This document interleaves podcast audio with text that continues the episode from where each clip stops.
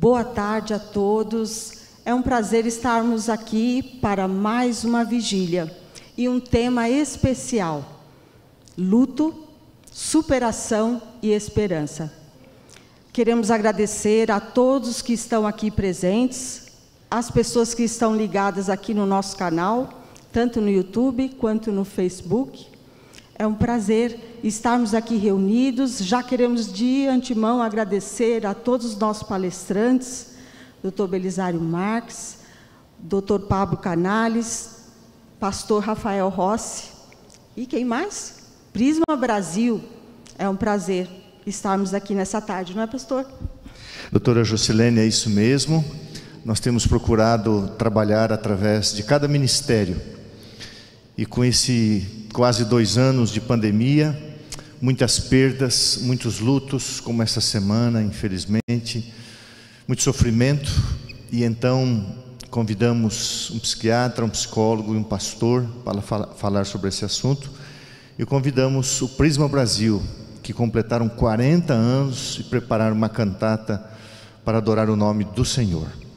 Você que nos assiste pelo YouTube e Facebook, seja bem-vindo.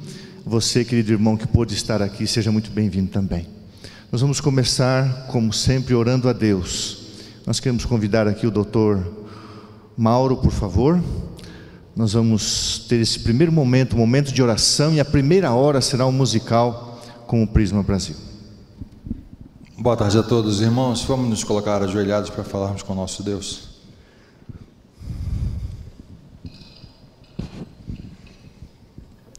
Grande Deus e Pai, a nossa imensa gratidão a Ti por estarmos nesse momento compartilhando desse local aprazível em que nos reencontramos com os nossos amigos e ouviremos palestras e mensagens que vão elevar o nosso coração. De forma muito especial te pedimos, ó Deus, para que entendamos essas mensagens. Um assunto difícil, falar de luto nunca é fácil, especialmente para nós da comunidade Unasp Campus 1, que tivemos, tivemos uma perda muito dramática essa semana. Pedimos aqui, como foi falado no culto pela manhã, que tu estejas com a família do Vinícius, seu pai, sua mãe e a sua irmã, que os console nesse momento de, de ausência. E a todos nós que anelamos um dia estarmos juntos na grande Canaã Celestial, que consigamos ao longo desse caminho andá-lo, trilhá-lo ao teu lado sempre. Perdoa as nossas faltas, capacita-nos nesse momento para que o teu nome seja enaltecido. E fazemos isso em nome por amor de Jesus. Amém.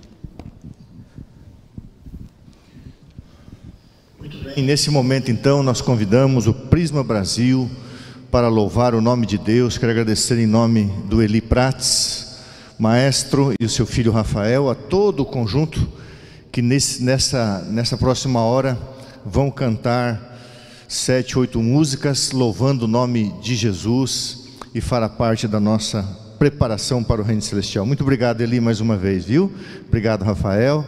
Deus abençoe muito vocês.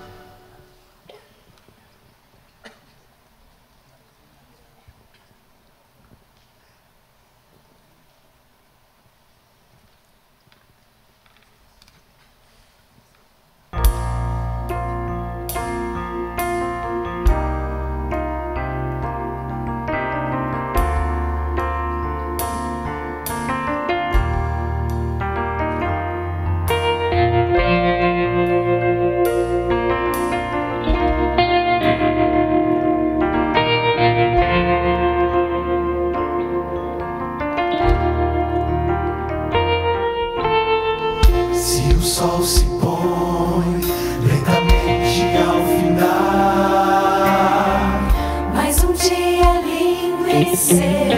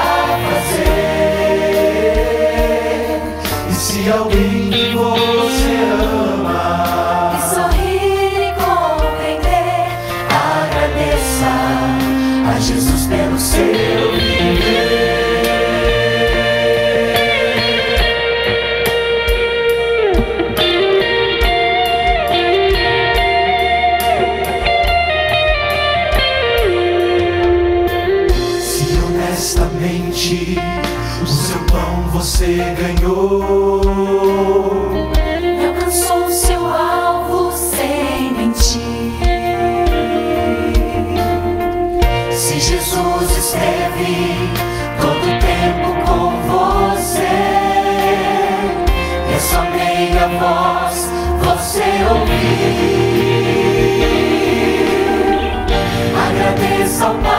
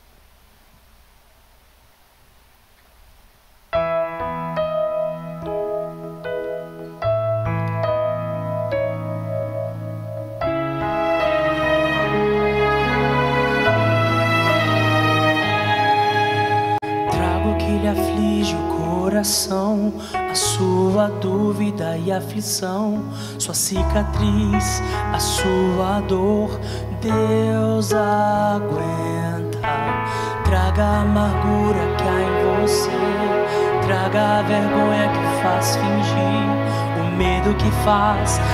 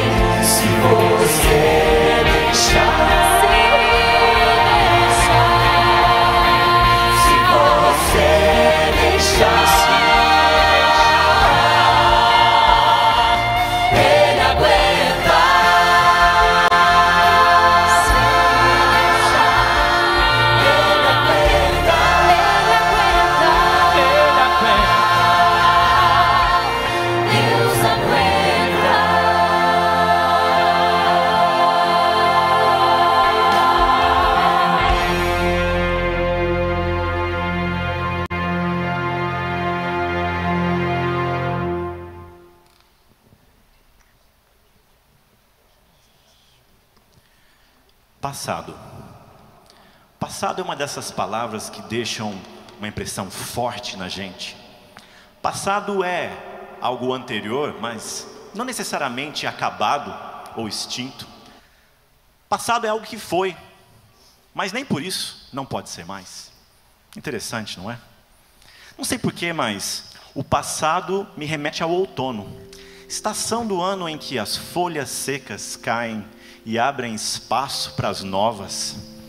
Folhas que humildemente completam o seu curso e abrem alas para a posteridade. Simplesmente saem de cena. O que, o que eu acho interessante sobre o passado é que nem o tempo, nem as marcas do tempo são capazes de tirar a sua beleza, simplesmente a ressignificam no repertório do Prisma Brasil não faltam canções com essa carga nostálgica, canções que fizeram história, canções que marcaram vidas, canções que trouxeram oportunidades de salvação. Como folhas de outono, elas continuam adoráveis, pois o tempo não as roubou nada, simplesmente agregou nova beleza. E é disso que as músicas do Prisma se fazem. É disso que música se faz. Música se faz de memória, e essas músicas nossa, vão polir nossa memória e fazer-nos nos conectar com o nosso Senhor Jesus.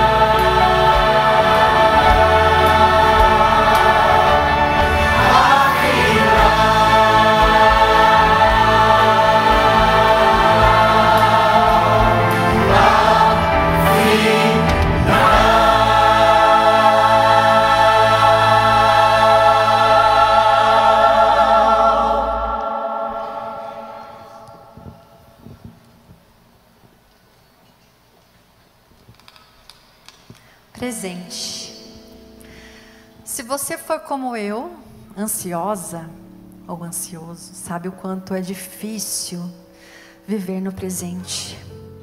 Quando falamos de tempo, passado, presente e futuro, as pessoas dizem que o excesso de passado causa depressão e o excesso de futuro causa ansiedade. E a questão é: como viver o hoje? Hoje é muito complexo porque ao mesmo tempo que eu consigo visualizar, que eu consigo ter esse tempo em minhas mãos, ao mesmo tempo eu não tenho. As palavras que eu estou falando aqui para vocês já se tornaram passado. É muito rápido. Mas a Bíblia diz em Jeremias 29, 11: Porque eu, eu, porque sou eu que conheço os planos que tenho para vocês planos de fazê-los prosperar, planos de dar a vocês esperança. E em meio a toda essa bagunça desse presente que já é passado, nós encontramos um Deus que está sempre presente. Um Deus que é tão infinito, tão infinito que não se perde no tempo, porque Ele controla o tempo. Ele se faz presente em todos os momentos, na felicidade, na tristeza, na dor, na angústia. Ele fala que em meio mesmo em meio ao vale da sombra da morte, Ele nunca está longe de nós. E por meio de uma música, talvez, como é bom quando ouvimos uma música e ela nos traz lembranças. Sentimos aquela conexão imediata com o momento que estamos vivendo. E quando existe esse alinhamento, sentimos aquecer o nosso coração. Um conselho: aproveite o hoje, aproveite este momento. Aproveite e viva o hoje. Este é o presente que o Deus que está sempre presente nos dá.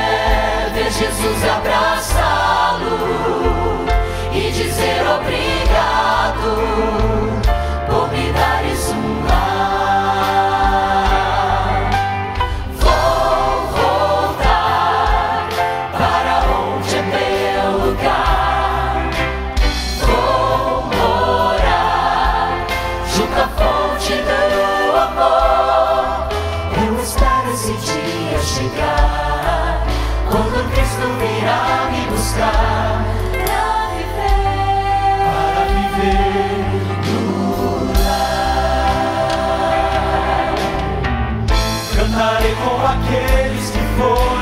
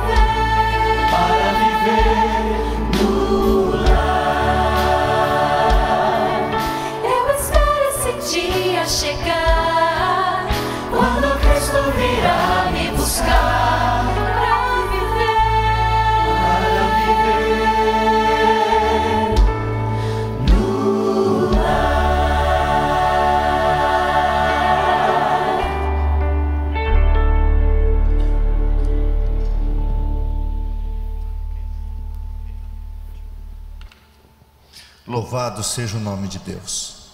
Eli, eu soube hoje que essa música alcançou mais de um milhão de visualizações, é certo? Me deram essa informação? Quanto? Olha, o pastor está mentindo 30 vezes. Essa música alcançou 30 milhões de visualização. Você não diz amém? 29 milhões de visualiza- visualizações no Facebook. Sabe o que é isso? Todo ser humano percebe que aqui não é o nosso lugar, aqui não é o nosso lar. E quem conhece Jesus, segue a Jesus e está voltando para casa. Nós somos peregrinos estrangeiros. Ele, não sei se eu pedi demais, mas lá no meio da vigília, no encerramento, tem que cantar de novo essa música, hein? Para dar 30 milhões e duas visualizações, que duas vão ser daqui, tá bom? Eu quero chamar a doutora Nelly Brandão. Nós vamos orar a Deus e em seguida nós vamos receber aqui um homem muito querido para essa igreja. Nós vamos fazer uma pequena entrevista com ele. Está tudo não combinado, tá, doutor Belizar Marques? Vou começar perguntando a tua idade, tá? Então vai se preparando aí, porque assim é o que eu gosto. É tudo assim no peito. Como você é mineiro, é na raça. Né? Doutora Nelly. Vamos nos colocar de joelhos. Nós, esse momento, nós iremos orar pelas, pelos pais que perderam seus filhos.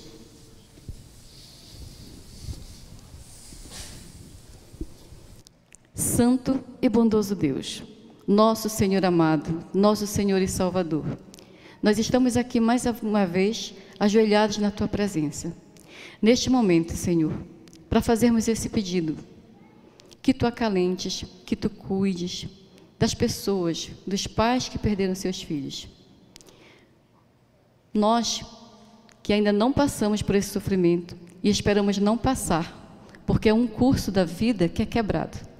Os pais foram feitos para irem antes dos filhos, mas infelizmente sabemos que essa não é a realidade de todos. E na nossa pequena capacidade humana, não, não conseguimos mensurar o sofrimento, a dor, muitas vezes o desespero daqueles que passam por tal situação. Mas sabemos que tu, no teu infinito amor, sabes como confortar essas pessoas. E nós, aqui da comunidade UNASP, os familiares, os amigos, as pessoas que estão perto dessas pessoas, que sejamos, como foi cantado aqui, anjos, para minimizar o sofrimento dessas pessoas. E queremos te pedir também, Senhor, que nos capacite, que nos oriente como agir em cada momento, quando falarmos com os nossos queridos. Queremos também agradecer, porque nós estamos aqui buscando a fonte do amor. E queremos pedir, interceder por essas pessoas, que elas fortaleçam a fé em Ti para passar por esses momentos difíceis. Muito obrigada, meu Deus, pelo Teu carinho porque na tua sabedoria colocas pessoas, profissionais que sabem nos preparar para este momento. E já com este pensamento, quero te agradecer a presença do Dr. Belisário, que foi inspiração para muitas pessoas e continua sendo. E que neste momento ele seja iluminado por ti, que nós possamos sairmos fortalecidos e principalmente os pais que estão com os corações feridos saiam, Senhor Deus, embalados pela tua palavra, na certeza que nós todos vamos para este lar que tu foste preparar. E lá não teremos tal sofrimento. Pelo contrário, teremos alegria. Veremos nosso Senhor e Salvador. E sim, seremos todos felizes. Muito obrigada, porque tu conheces os nós não sabemos os porquês, mas tu conheces o para quê. E para tanto prepara-nos. Essas bênçãos nós te pedimos, confiando no teu amor, na tua paz, que só tu podes dar. Muito obrigada, meu Deus, pelo teu cuidado. Tudo te pedimos em nome de Jesus. Amém, Senhor. Louvado seja o nome de Deus. Convidamos então o Dr. Belisário Marques. Um amigo meu, pastor, em viagem aí pelo sul do Brasil, leu uma, uma frase é, no para-choque de um caminhão. Deveria ser proibido um filho morrer antes do seu pai. O meu morreu aos 30 anos, alguma coisa assim. O luto. Eu creio que nunca você e eu vivemos tão próximos da morte, do sofrimento, do luto e da dor. E nós estamos aqui ainda hoje uma pessoa de fora de São Paulo me procurou, sabendo está tendo um evento no Salão de Atos, ali no Salão Nobre. Nós trabalhamos juntos no Rio de Janeiro e eles perderam um filho. Assim, pegou a Covid, um jovem saudável, mas graças a Deus ele dormiu em Cristo Jesus. E a mãe veio até aqui, nós oramos. É, deixa eu pegar o microfone higienizado aqui, por favor, Oscar. Muito bem. Doutor Belisário Marx. Boa noite. Como vai o senhor, pastor Gil? Eu estou muito bem. E o senhor? Muito bem, obrigado. É, se eu fosse usar a linguagem da Bíblia, eu. Porque é Bíblia que eu vou perguntar para o senhor, né? Quantos são, quantos lhe são os anos da sua experiência, como diz a palavra de Deus? Com o trabalho? O, o, trabalho é 90, não, de idade só. Então tá bom. Qual que você quer? Gostei do seu bom humor. Por isso que ele vai viver bastante. Geni, tu se, tu se prepara, viu? Que ele vai ficar viúvo, ele vai casar de novo, Geni. Porque com essa alegria toda, a Genizinha é a, é a esposinha, casado há, há 120 anos, né? Mas que idade o senhor tem? Eu tenho daqui a pouquinho 90. Daqui a pouquinho?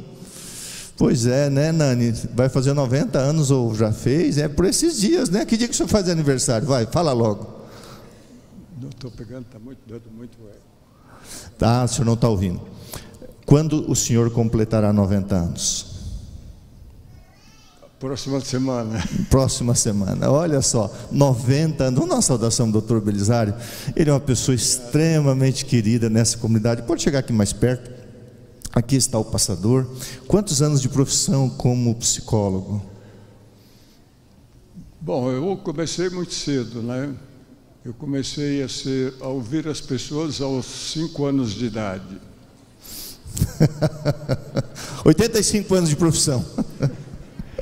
então, ah, porque eu trabalhava num bar, num bar da família, numa, numa venda, e eu cuidava da venda na horas, nas horas que não tinha freguesia no interior. E é claro, sempre no interior também tem algumas pessoas que gostam de beber. Então, nas horas que não tinha freguesia, eu tinha a minha freguesia. Muito bem. Que eram os bêbados pobres que chegavam lá no consultório e pediam muito pouca, muito pouca pinga ou cachaça, como a gente falava lá. E eu geralmente dava para eles o triplo ou quádruplo do que eles queriam. Em poucos minutos eles passavam a me contar a história. E eu. Então o senhor começou como psicólogo da cachaça? É, eu comecei pagando para ouvir. Depois eu mudei para receber para ouvir. Interessante. Aí eu mudei. Agora. De profissão mesmo, como formado em, com doutorado, de 53 até agora. É, Vander, você que é bom de matemática, é, de 2001, voltando para 53, dá quantos anos? 68. Hã? 68. 68 anos. A gente trabalha 35, 40 anos, né, pastor Rafael? E, e a gente tem que olhar para eles. Doutor Belisário, a última pergunta. É, eu imagino que nesses anos todos o senhor teve muitos contatos ou pessoas que lhe procuraram no momento da dor, do luto, certo? É. Por isso nós convidamos o senhor. O tema do doutor Belisário será é, conhecer e conviver com o luto. Que Deus abençoe o senhor. Muito obrigado. Como a doutora Nelly orou aqui, o senhor é uma inspiração obrigado. para nós, obrigado. para a igreja. E que Deus continue dando forças para o Senhor para continuar. Continua clinicando? Sim, todo dia. E aos domingos, às vezes. Aos domingos também. Às vezes. Que é. bênção. Que Deus use o Senhor. Muito obrigado por sua presença. Obrigado. É claro, para cuidar, é, claro que para falar desse assunto não é muito fácil. E antes de falar qualquer coisa, boa tarde para todos. É um prazer estar aqui, sempre me sinto honrado de estar aqui. E gostaria também de convidar aos telespectadores, aqueles que estão assistindo online, para que possam ter algum conforto naquilo que nós vamos falar hoje. Como vocês vão ver o título, o título é conhecer e conviver com o luto. E eu fiquei pensando mil maneiras de começar, e eu vou começar pelo fim, porque a, a, eu sou meio atrapalhado e às vezes eu me confundo com as coisas. Confundia antes, agora eu estou mais confuso porque além do, da preocupação de ter que falar aqui para vocês, eu tenho a preocupação de chegar até o fim da palestra, porque a gente nunca sabe muito bem o que, que vai acontecer. Por exemplo, aqui eu vou ter uma cadeira. Eu não sei se eu vou cair dela ou não. Na hora que eu falei com a Geni, que é minha esposa, a quem eu devo muito, ela falou: você vai ter cuidado, porque se cair vai ficar feio. Então, eu vou agradecer a tudo ele. Então, aí vai ser um pouco mais confortável. Está ótimo, está ótimo.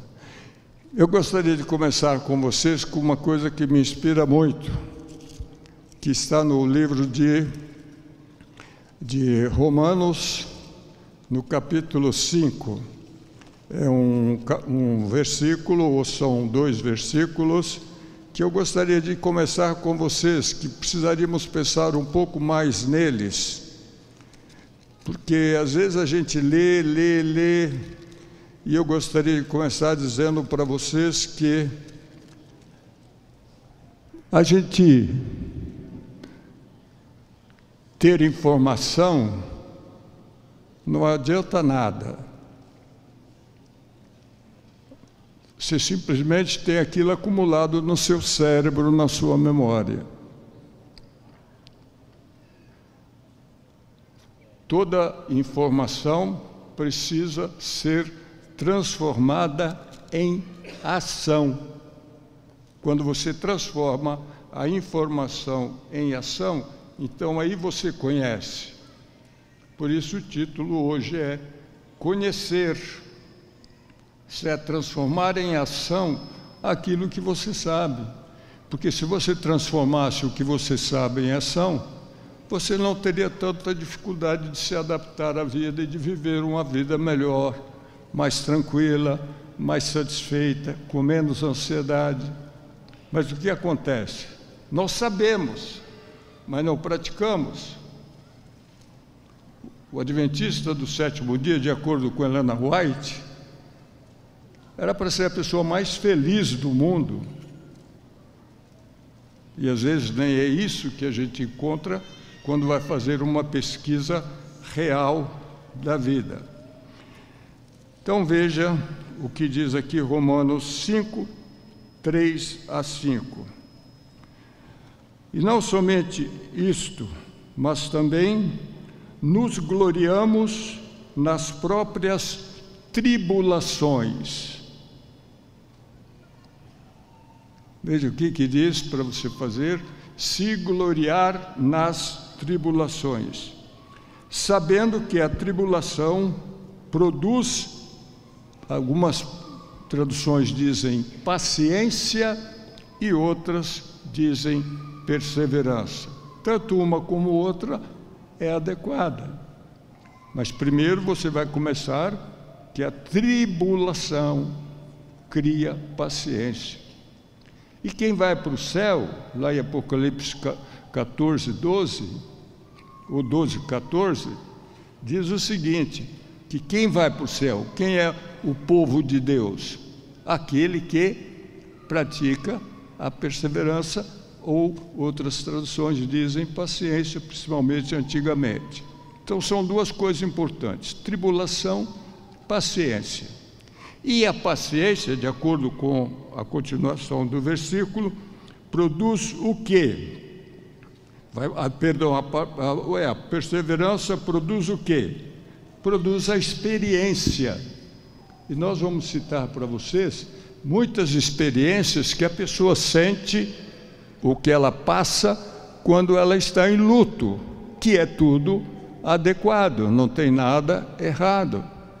Agora, quando você tem com você, dentro de você, internalizado e transformado em ação, que é a tribulação, você sofre, paciência, você tem, experiência, você tem, aí você alcança o quê?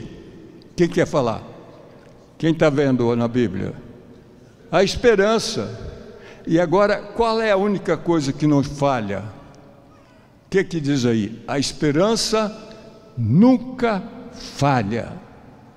Então, se você quer vencer o luto, lembre-se dessas quatro palavras do apóstolo Paulo.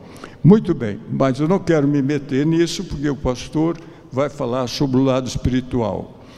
A psicologia e a religião estão cada vez mais interrelacionadas. Há pelo menos uns seis livros deles eu devo ter quatro no, no, comigo, que são escritos pela Associação Americana de Psicólogo, a relação entre psicologia e religião. E a Associação de Psicólogos, a Associação Americana de Psicólogos, tem uma revista só relacionada, ou um jornal só relacionado com psicologia e religião. Um estudo científico dessa relação. Só que uma coisa não é igual à outra. A religião está preocupada com a salvação da pessoa. E a psicologia está preocupada com a vida da pessoa nesse mundo. É para curar, não é para salvar. É óbvio que uma pessoa saudável pode ter uma conduta espiritual melhor. Então, aqui que entra uma relação. Elas se cruzam em determinado momento. Mas quem é psicólogo é psicólogo. Você não pode ter um consultório para ensinar religião. Isso seria charlatanismo. E o contrário também não. Você não pode invadir o campo um do outro, porque isso seria antiético para as duas profissões. Bom, por enquanto chega da parte religiosa. Antes de sete anos, eu já tinha, tinha passado por cinco lutos. O primeiro luto foi da minha avó, quem eu era muito dedicado ou muito paparicado. O segundo luto foi com uma galinha. Eu quase morri quando perdi a minha galinha. Vocês dão risada, mas aquela galinha era a minha esperança.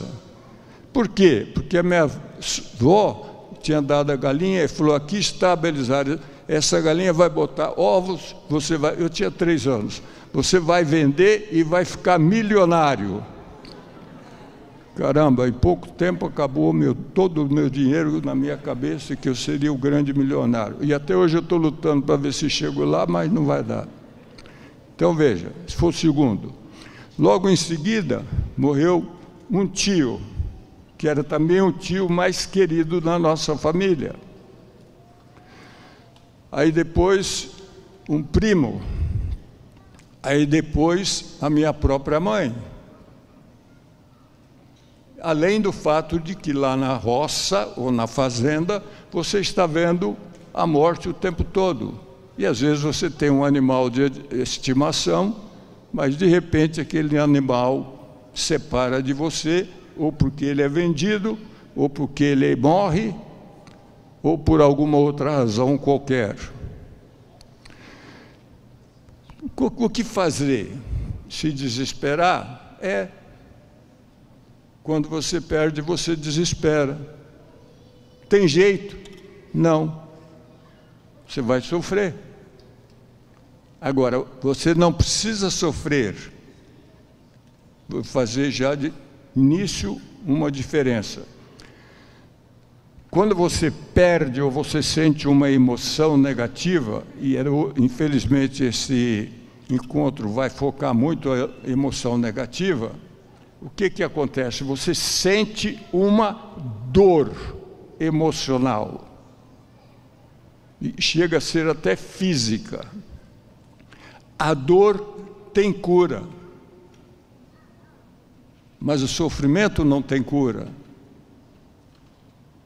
porque ninguém sabe o que é. E cada um cria o seu, o seu sofrimento. Já pensaram nisso? Nós vamos mostrar para vocês, ou então vamos já deixar claro para vocês, como é que você cria o sofrimento? Porque a emoção dói. Aquela dor é para você parar, analisar a emoção, identificar a emoção, tomar decisão o que fazer com aquela emoção, para você fazer a escolha. Se você não respeita a emoção, o que, vai acontecer? Ela não vai passar. Ela, a emoção em si vai passar, mas o sentimento ou a afetividade contida na emoção vai permanecer, só que você não tem consciência dela, porque você nega. Então, o que, que, que vai acontecer? Ela vai voltar sempre, ela vai estar doendo sempre.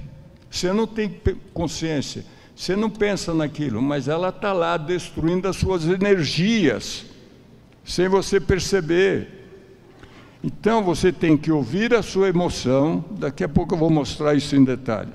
Você tem que respeitar a emoção para você sair da situação que ela está mostrando que você precisa sair, porque aquela situação para você é desagradável. Há pouco, de vez em quando eu sou muito atrevido no trabalho. Quando eu tenho chance, eu pergunto para a pessoa umas coisas bem profundas que eu quero entender o ser humano. E a coisa era muito desagradável. E eu falei para ela: Mas escuta, você não sente nada? Você não sente mal? Você não sente nada, nada? Não, doutor, eu não sinto nada. Eu falei: Mas nada, nada, nada? Ela falou: Não, nada. Eu falei: Mas você tem certeza? Aí ela eu faço igual Jesus fez com Pedro, perguntou três vezes, na terceira vez ele falou a verdade e chorou. Aí eu pergunto, aí ela falou, ah, doutor já você sabe, né? Um pouquinho a gente sente. E por que você não ouve? É uma pergunta que ninguém tem resposta. Por que, que você faz? Um jogador que veio fazer terapia, numa noite, ele perdeu todo o dinheiro, numa noite. Perdeu o carro e perdeu o apartamento. Tinha dois filhos, a esposa para sustentar. Perdeu tudo. Por sorte dele, ele não sabia, eu tinha a pessoa que ganhou. Agora veja, agora foi ele. Ele que me, o que perdeu me ensinou. Porque eu perguntei para ele assim, mas puxa, na hora que você estava jogando aquilo ali, você estava perdendo, você sabia que não era seu dia de jogar, porque quando você começa a perder, não, não vou dar regra, mas não é bom. Então, aí eu falei para ele, escuta, se não sentia nada, não, doutor eu só queria recuperar o dinheiro perdido. Eu falei, mas não tinha lá dentro de você alguma coisa que acontecia, alguma luz? Eu falei, mas nem uma luz amarela? Não, não tinha luz amarela. Eu falei, mas e uma vermelha? Ah, de vez em quando dava uma piscada assim, mas eu tirava ela da cabeça. Veja bem, a emoção estava lá dentro dele, mostrando para ele o sentimento de culpa nesse caso. Isso é que é a emoção, é para isso que ela serve. Muito bom. Vamos agora começar. Conhecer. Conhecer, eu, veja bem o que quer dizer você conhecer. Para você conhecer uma coisa, você precisa respeitá-la. Para respeitá-la, você precisa vê-la. Você precisa aceitar. Aceitar não é simplesmente assimilar aquilo e abandonar, não. Quando você aceita um sentimento, você vai penetrar nele, você vai se aprofundar nele. que mais? Conviver. Conviver é adaptar-se é habituar-se com aquilo, é ter aquilo sempre presente com você. Você vai ter sempre o luto presente com você. Você não vai poder se livrar do luto, então você vai precisar aprender com ele. É claro que tem algumas coisas que você precisa fazer para chegar lá. E essas coisas é que eu pretendo mostrar para vocês. Então vamos começar pelo seguinte: vamos pedir o, o a Vicky, o Vitória Stopassoli, para me ajudar. E. Obrigado. Obrigado, já. Só o senhor pastor. Tá. Eu vou. Onde que vai apontar? Então vamos lá. A morte não tem sentido. Nós falamos muito pouco da morte porque não é agradável. mas nós deveríamos falar mais. Às vezes, quando a pessoa que eu estou conversando fala da morte, eu falo para ele: Não, eu tenho pouco tempo para viver.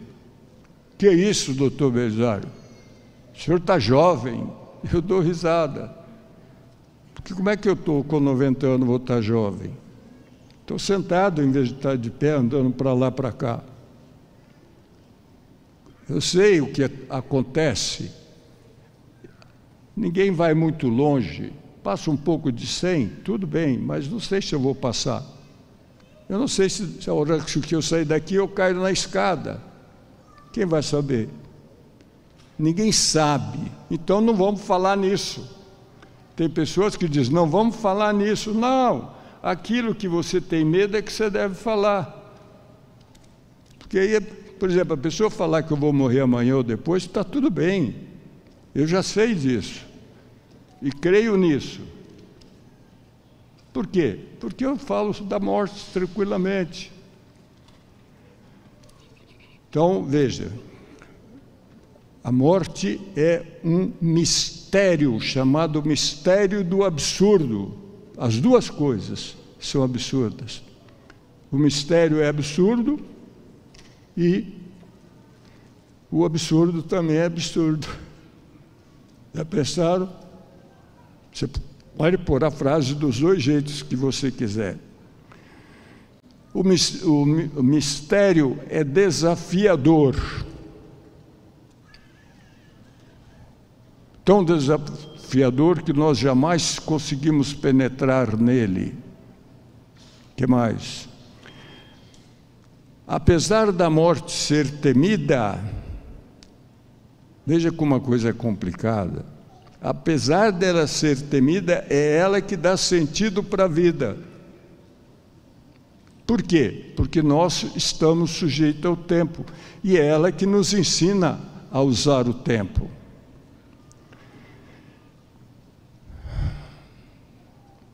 E agora surge um problema, porque eu falei para vocês que vocês jamais viverão longe do luto. Porque a morte, o medo da morte, faz o que com a pessoa? O que, que faz? Cria a ansiedade existencial. Ela mostra para você que você é limitado, que você é finito. E nós não gostamos disso, nós queremos ser infinitos. Nós queremos dominar o mundo e o universo. Muito bom. E o luto é normal, o luto é real na vida de todas as pessoas. Claro que uma, umas têm a infelicidade de passar por ela muito cedo, Outros têm a, a infelicidade de passar por ele muito mais tarde. Eu fico pensando, qual dos dois está mais preparado para a vida? Aquele que passou cedo ou aquele que vai só compreender a morte muito mais tarde na vida? É difícil você responder, nem sei se teria resposta. Nós temos o que, que é o luto? É uma perda, é uma reação a uma perda. Perda da, de uma pessoa, perda da segurança, perda da confiança, perda de uma pessoa qualquer, em várias dimensões do relacionamento, perda da autoestima, você vai perde um monte, muitas coisas. Aliás, quando você toma uma decisão, você perde.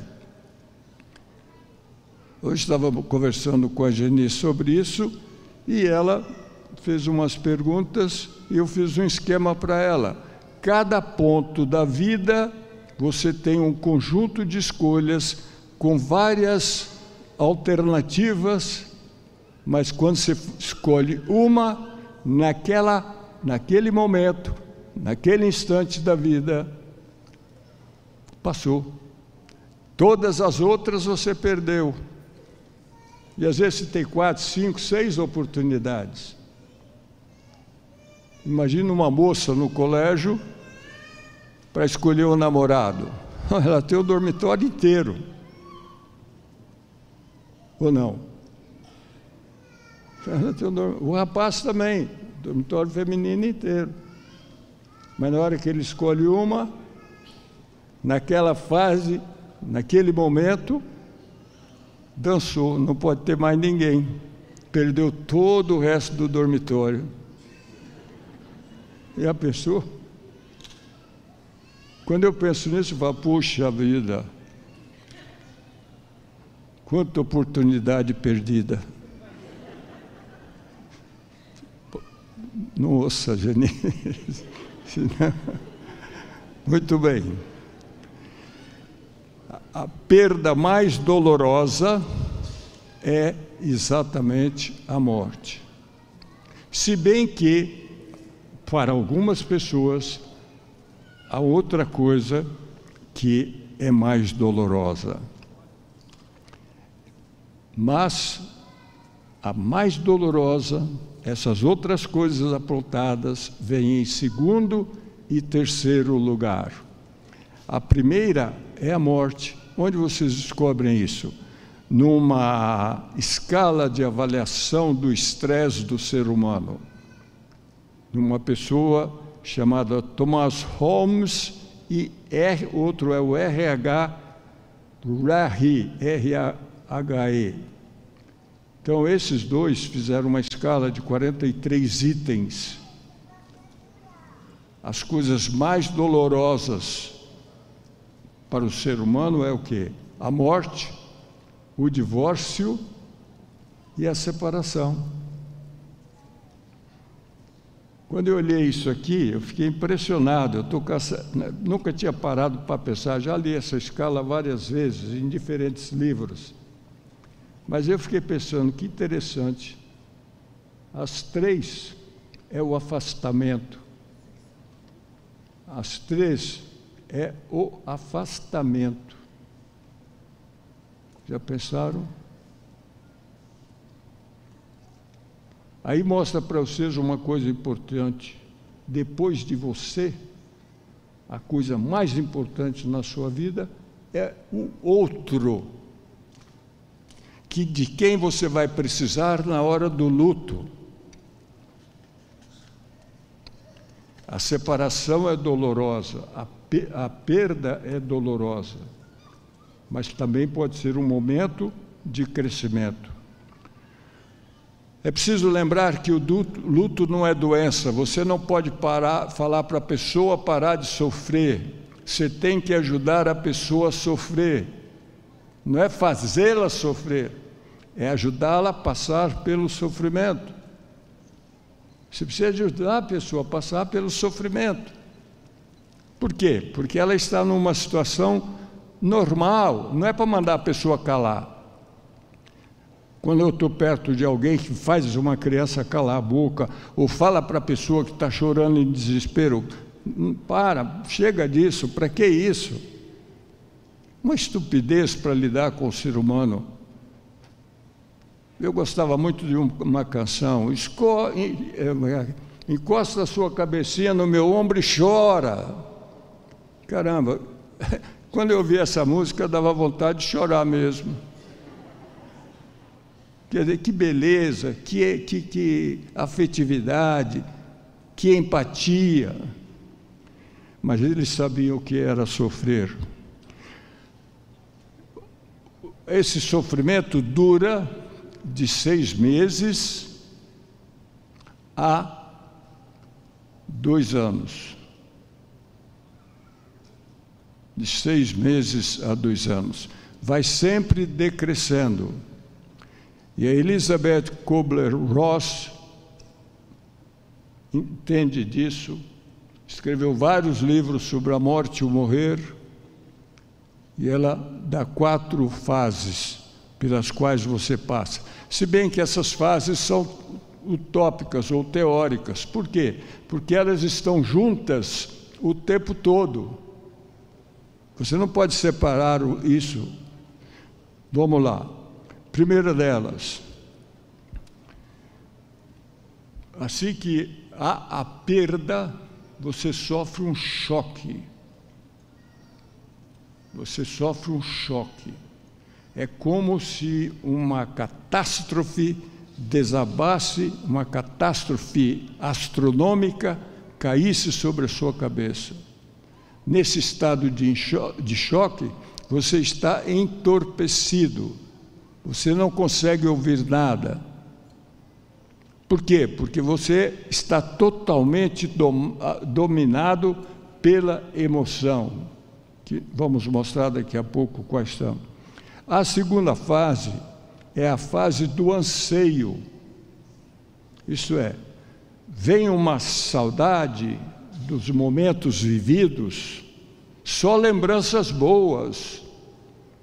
E você fica entretendo aquilo, mas de repente você cai e aí você entra na depressão.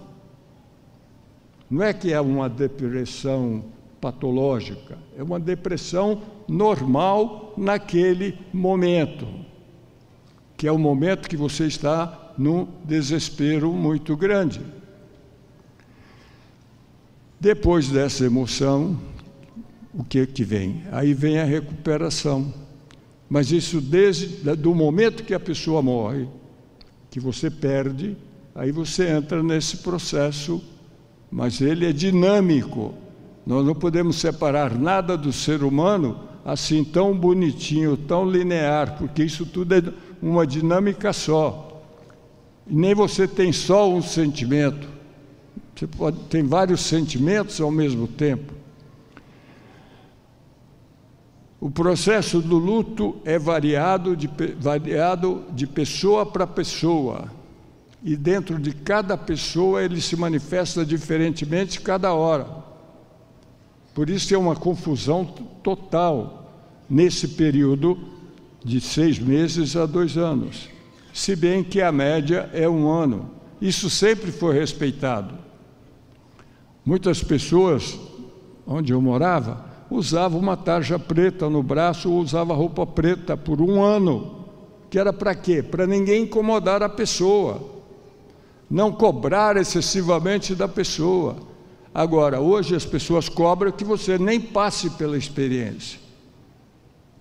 Mas não adianta você fazer isso porque você vai passar pela experiência e vai sofrer. Conforme a duração da patologia da pessoa, é claro que o seu luto começa, às vezes, antes da morte. Por quê? Porque ao começar vir o diagnóstico fechado, terminal, aí você já começa a se preparar e sofrer. Você já começa a matar a pessoa até certo ponto, querendo que ela morra logo. Parece ridículo, não, mas é isso mesmo que acontece com o ser humano. Eu, você tem pensamento bom e pensamento ruim. Daqui a pouco vocês vão ver um outro pensamento que é pior ainda. E ele agrava-se quando a pessoa se prepara para celebrar os rituais do funeral. Imagina você tem a notícia da morte, tem que preparar o enterro e tem uma série de cerimoniais que nós somos obrigados a fazer, socialmente criados e variados mas que são fundamentais para o ser humano superar o luto. Então, o que, que acontece com a pessoa? Imagina a pessoa voltando para casa e encontrando a casa vazia. Pode ter até gente lá, mas para a pessoa não tem ninguém. E você vai enfrentar a noite. E aí o que acontece? À noite você ouve a voz da pessoa. Isso chama-se alucinação. Não é verdade. Você ouve passos da pessoa. Você ouve barulhos que a pessoa fazia. Tudo isso é normal, a pessoa não está ficando louca, não. A alucinação é típico da esquizofrenia, mas não tem nada a ver. É um momento de luto que a pessoa está passando. E é com isso que ela tem que lidar. O que mais? Quando você passa por essas experiências todas, você sente coisas contrárias. Imagina você ficando feliz que quem morreu foi o seu cônjuge e não foi você. Já pensaram nisso? Você está num acidente, um amigo seu morre, você está triste que ele morreu, mas também você pensa, puxa, ainda bem, graças a Deus que não fui eu. E aí muitos põem até Deus no meio, né? num sentimento tremendamente egoísta, mas faz parte do luto. É assim, isso faz parte do ser humano, é parte da emoção humana. Agora nós vamos entrar na emoção. Primeiro, essa noção do luto. Agora veja a emoção. A emoção, já falei um pouco para vocês. Agora, a emoção é a energia que nos mobiliza e nos coloca em movimento. É o que nos motiva a agir. Se você não tivesse emoção ou sentimento ou afetividade, estou usando intercaladamente porque pode ser usado. Como é que você faria? Você não, não, não agiria. A emoção negativa é a emoção que faz você viver. Se você não tiver emoção, você não tem vida, você é um, é um morto-vivo. Ou um vivo morto. Agora estou meio confuso. Então, a emoção é o nosso combustível. É como a luz vermelha que eu falei para vocês antes, que dá o sinal: pare, não atravesse. Você poderá atravessar numa roleta russa mas também você pode morrer. Mais cedo ou mais tarde, se você continuar na roleta russa, você vai morrer. Isso é o problema sério para as pessoas lidarem e conviverem. E o que que acontece? Quando você sofre a perda, algumas emoções se manifestam imediatamente. Quais? Primeiro, a tristeza. Aliás, isso depois que você negou, passou pelo choque, etc. Então aí vem aquela tristeza profunda. Você nega para sobreviver. Não é que negar está totalmente errado. Eu sempre digo: tudo que não presta é bom e tudo que é bom não presta. Depende do que? Da dose. Estava falando com uma pessoa muito inteligente, um empresário, essa semana e ele falou para mim, depois que nós entramos lá numa discussão meio filosófica, e eu fui respondendo as perguntas dele, ele falou: Bom, mas isso depende do equilíbrio. Eu falei: Bom, meu filho, eu estou partindo do pressuposto que nós temos bom senso e sabemos o que é o equilíbrio. É claro que você tem que ir para o equilíbrio. A pessoa se desorienta quando ela sai do equilíbrio. E a emoção funciona para quê? Para conservá-lo no equilíbrio. Então, primeiro, a tristeza. O que, que eu faço com a tristeza? O que, que eu faço com a tristeza? Nego? Recuso sentir? Não. Bem-aventurado aqueles que faz o quê? Bem-aventurado aqueles que choram. Vocês têm medo de falar no choro? Repete para vocês: bem-aventurado aquele que. E outra vez. Isso, chora. Chora, meu filho, chora. Grite, esperneia, morda a toalha, porque você precisa botar para fora. Quando a pessoa não vive o luto, ela vai para o consultório e eu tenho que viver com ela a, a experiência dela no consultório. Passar passo a passo, desde que a pessoa morreu até a hora que nós estamos ali conversando, até a hora que ele foi sepultado. Passo a passo. Quando você, no final, diz para a pessoa assim, agora diz adeus. Na hora que a pessoa diz adeus, ela explode em choro. É uma explosão de choro. Ótimo! Deixa você chorar. Porque quando a tristeza, a única maneira de você aliviar é chorando. É por isso que você fica triste. E para que a tristeza? Para você separar-se, para você largar o que você não tem mais, para você continuar a vida de uma forma diferente é só para isso. Mas ao mesmo tempo você sente tristeza, você sente raiva porque a pessoa morreu, você sente raiva de você porque você está com raiva que ele morreu, você tem sentimento de culpa, você tem medo e você tem também vergonha. Justo você foi selecionado. Isso aqui está fervendo dentro de você. Não tem como você escapar. Sempre reconheça que a emoção é que mantém você vivo, que dá para você a noção do tempo.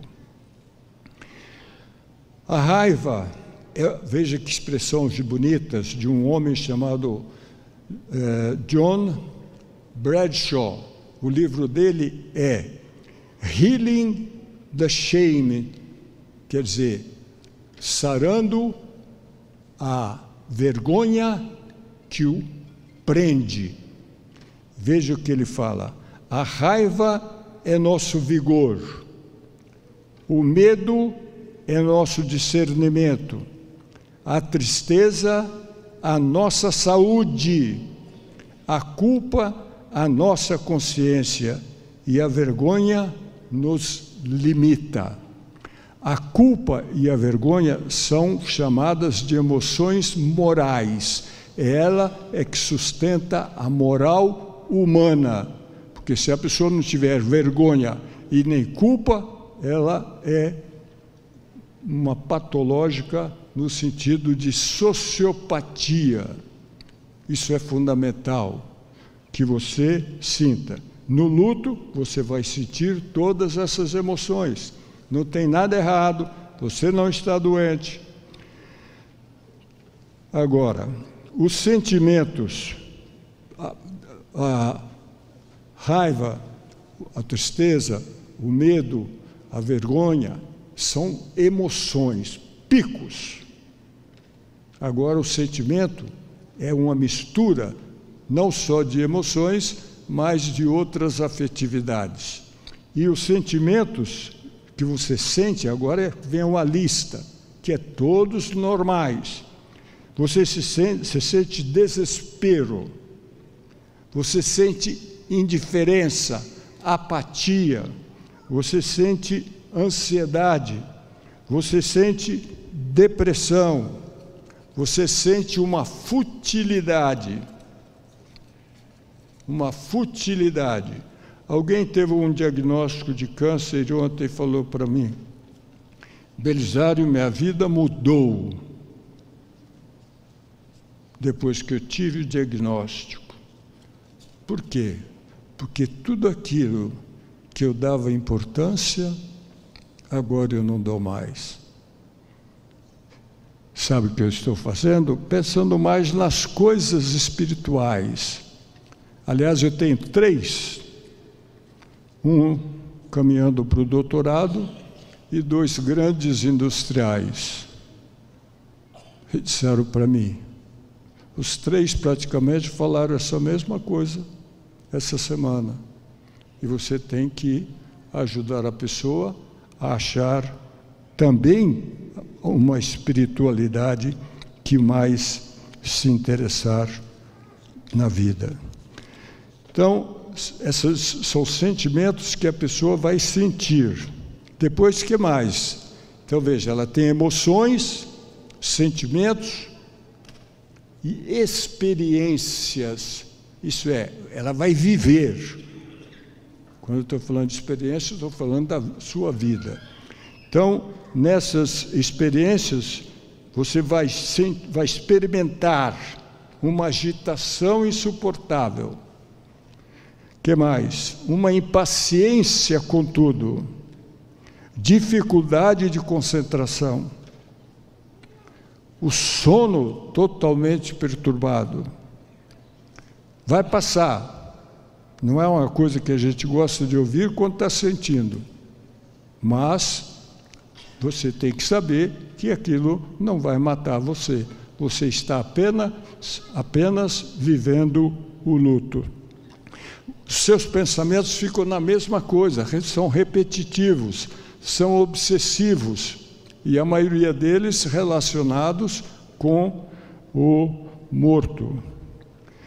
E tem uma série de sintomas físicos, dor por todo lado, mas não significativas, de origem emocional. Você tem um desinteresse por tudo e por todos, e uma preocupação exagerada consigo mesmo. Nessa situação toda, você procura, procure cuidar para não se envolver em alívio rápido. O mundo hoje é líquido, é rápido. Cuidado, porque isso poderá ser pernicioso.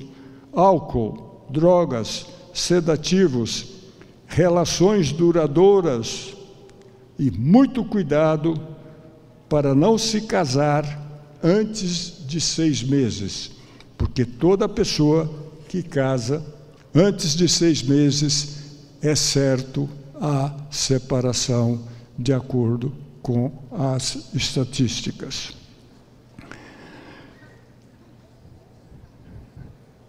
Cuidado com decisões importantes, vender casa, comprar isso, comprar aquilo. Isso não é uma coisa que você deva fazer, porque senão você vai se meter em encrencas. O que mais? Lembre-se que o passado não é rompido com rapidez. Você vai melhorar, mas o que você passou e continua passando vai demorar um pouco de tempo. Você deve enfatizar o positivo e não combater o negativo. Nunca combata o negativo, você está perdendo seu tempo, você está mantendo o negativo com você. Pensa no positivo, elemente o positivo, busque o positivo.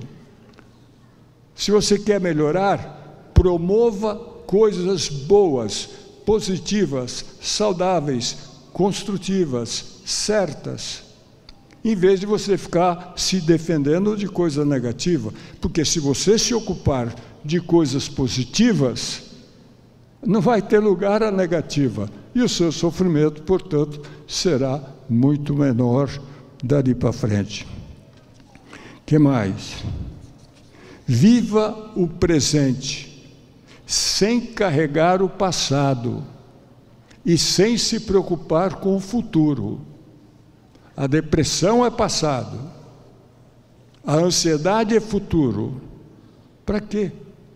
Isso tudo são emoções oriundas ou sentimentos oriundos do medo. Você vai passar muito medo. Agora veja isso aqui a eficácia do positivo, do certo, da promoção, na cura é superior a tudo aquilo que é preventivo e negativo.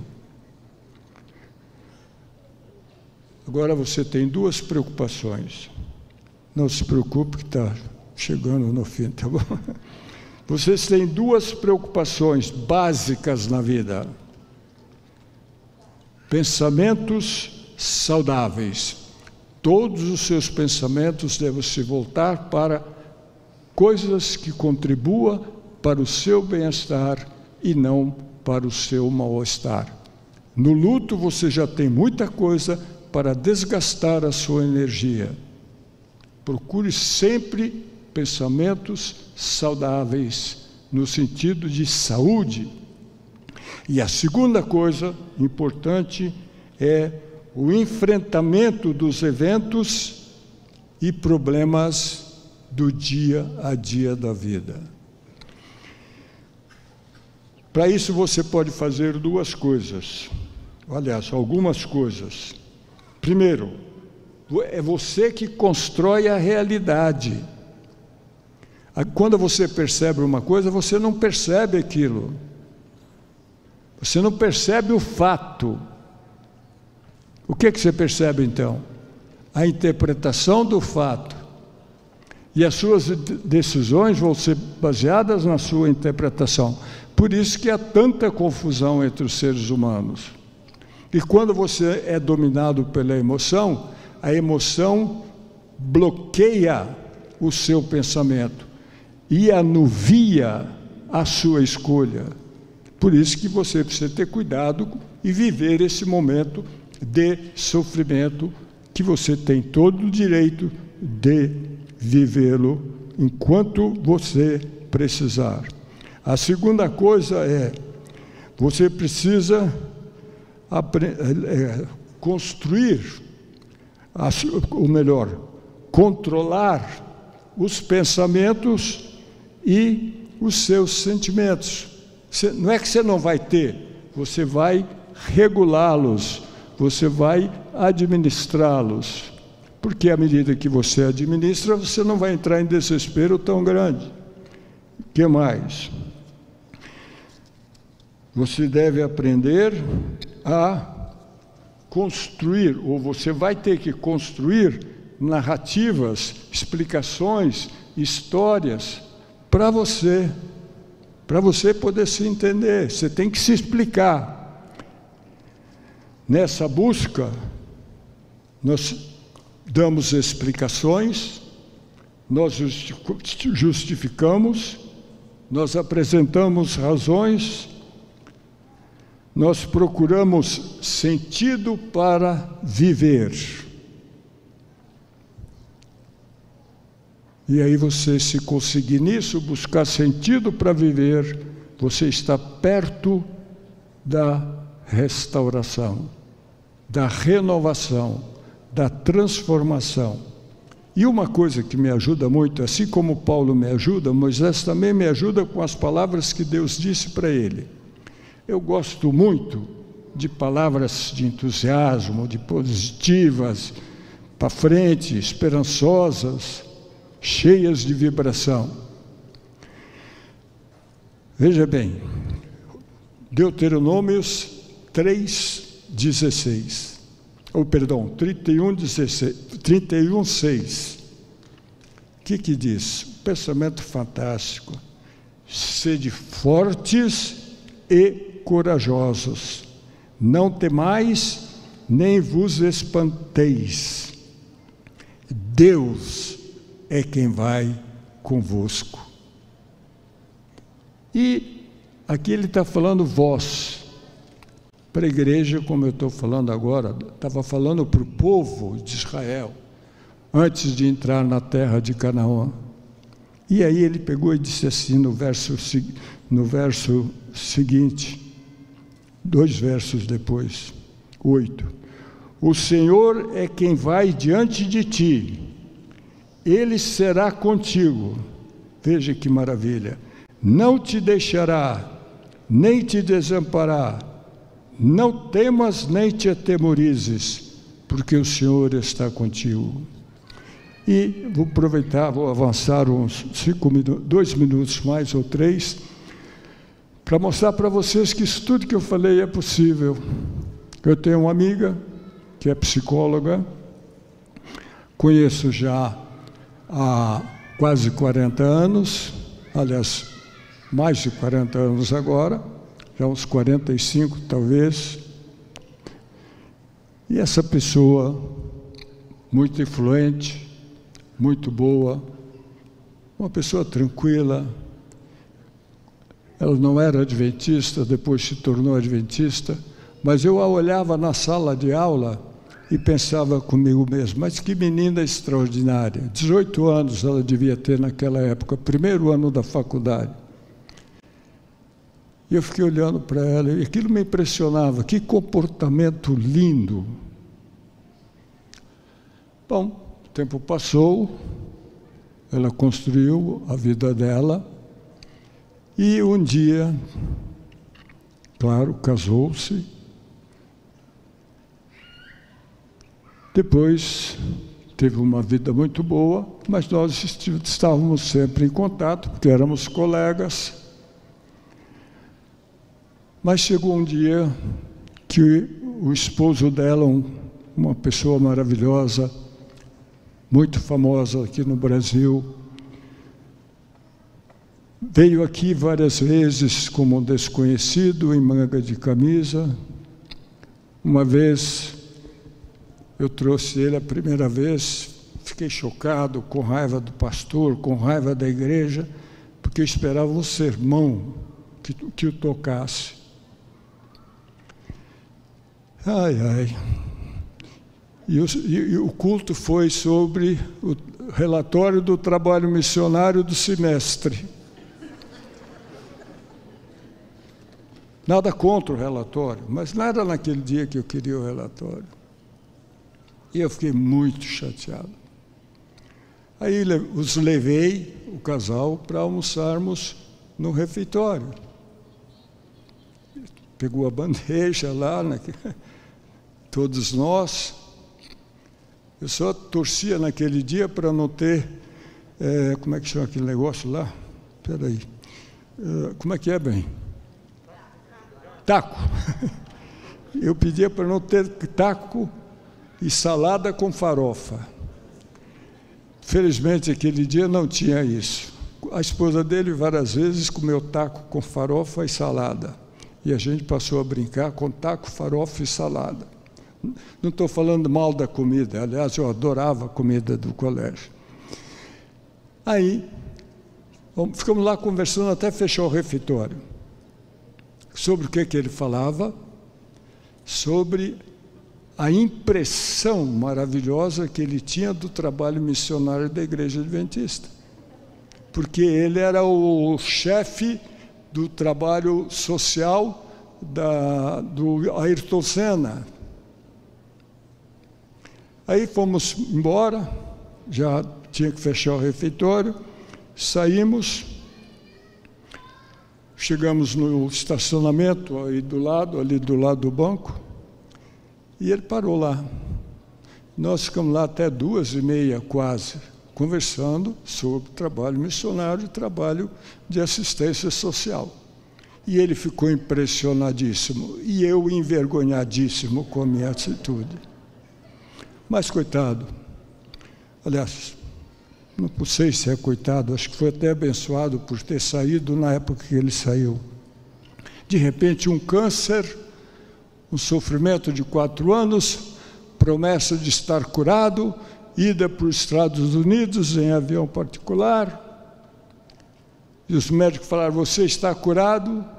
Um ano depois, câncer de novo, no mesmo lugar.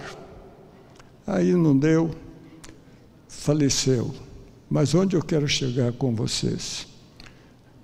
Pouco antes dele morrer, eles estavam conversando sobre o céu. E ela, a esposa falou para ele assim: Querido, quando eu chegar lá, a primeira coisa que eu vou fazer é procurar você. Aí ele falou a coisa mais linda que eu já ouvi na vida. Ele disse: Não, querida, você não vai me procurar. Primeiro você vai procurar Jesus e depois você vai me procurar. Não era batizado. Veio poucas vezes à igreja, mas sempre conversava com ela. E agora ela ficou sozinha, de luto.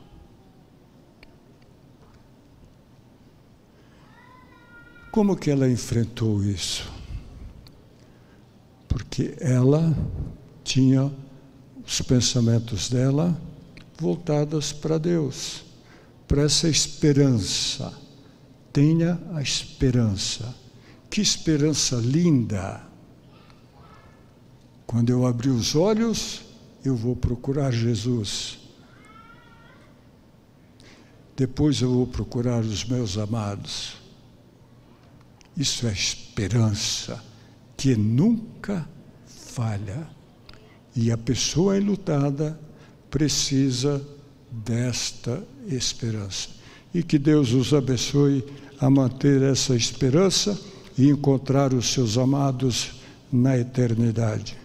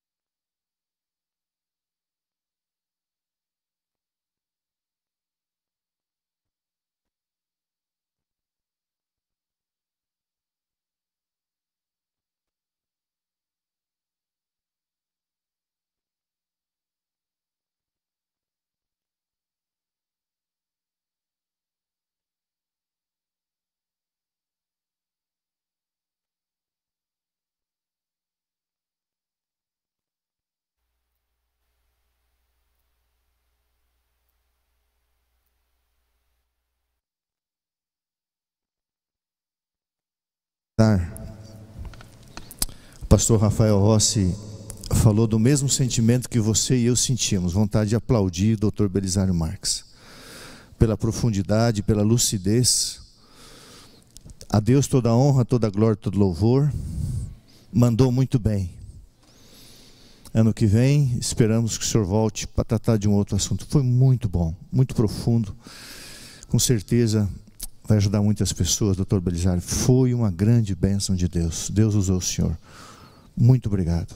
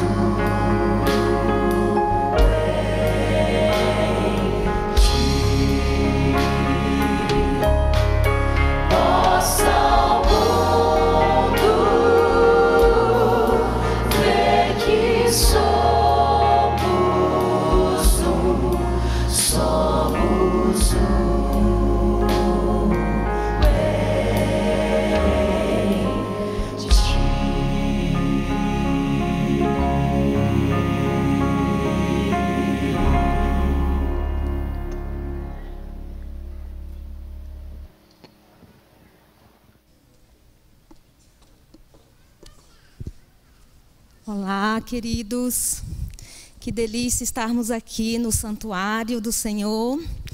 E nós vamos estar intercedendo agora. Vou convidar todos vocês para intercedermos por aquelas pessoas que cuidam, que amam, que se importam, que se preocupam. Os amigos que perderam amigos, amigos que já não estão mais. Essas pessoas precisam do nosso amparo, das nossas intercessões por eles. Está todo mundo gostoso, sentadinho, aconchegado, mas eu vou convidar você para nós irmos de joelhos para o santuário para falar com o Senhor.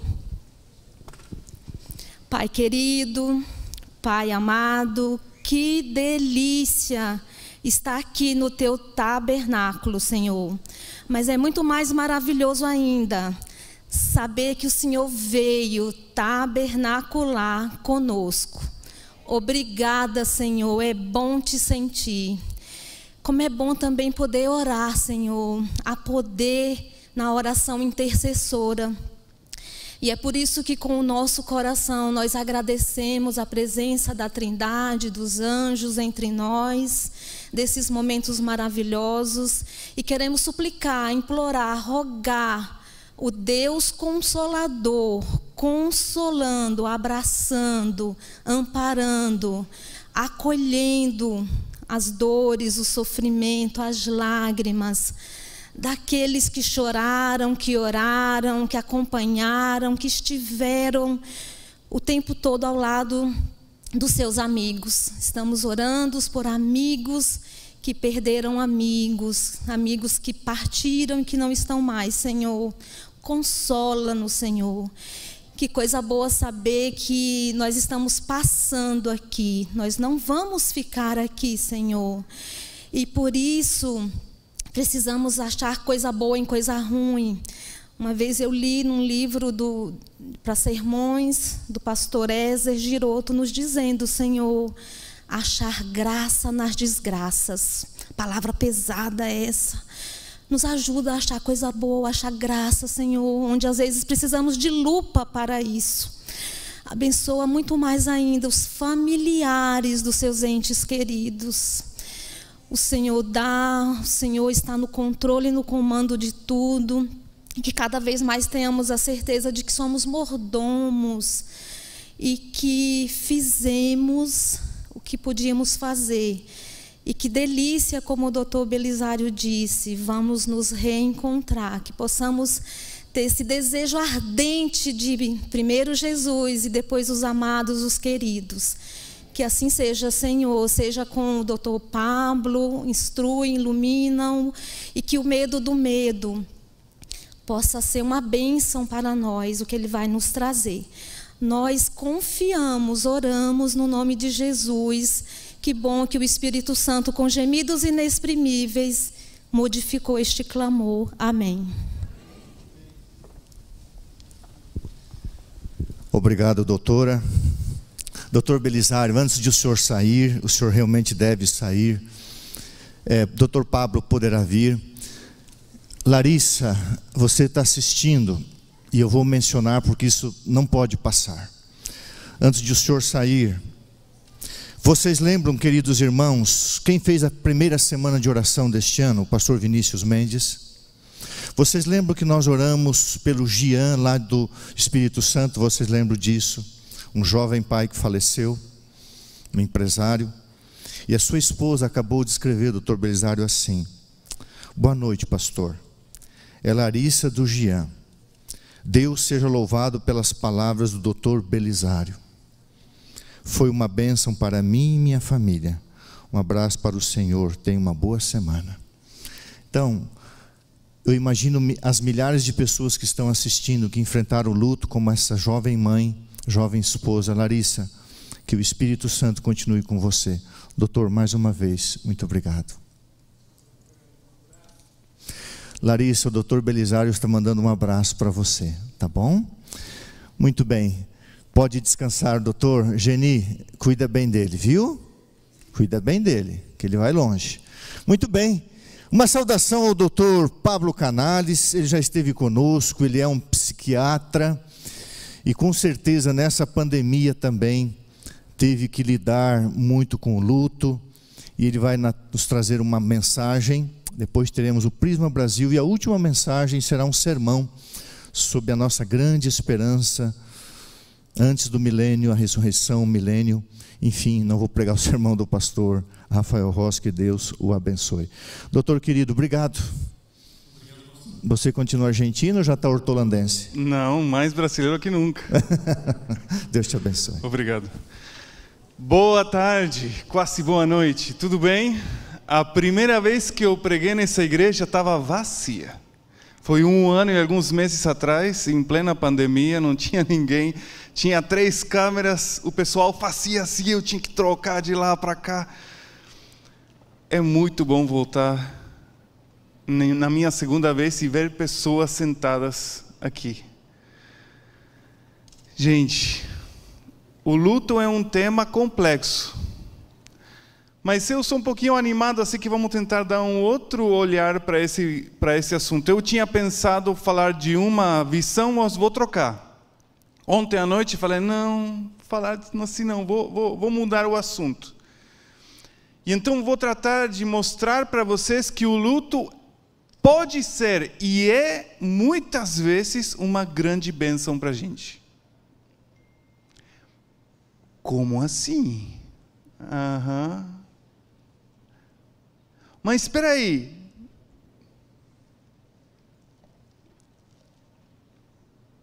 Eu não quero viver o luto. Luto significa ter uma perda, eu não é? Perdi alguma coisa, uma pessoa, uma ocupação, e eu tenho que me virar com isso. Eu não quero perder. Quem gosta de perder? Você gosta de perder? Levantou as duas mãozinhas. Gostei, porque é criança, falou do coração para fora. Assim, eu gosto de perder. Ué, não falaram que os últimos serão os primeiros? Então ela não está entendendo o assunto, é não é? Será que é importante viver o luto? Quando eu tenho uma perda e eu não vivo o luto, o que acontece? Acabo mastigando, mastigando, mastigando aquilo, remoendo por dentro e vai me machucando por dentro por muito tempo, é ou não é? Até que de um dia para outro eu consigo falar: não, peraí, eu vou chorar. Uma das grandes perguntas que eu falo para os meus pacientes quando eles passam por uma situação de perda é: você chorou? Você conseguiu desabafar?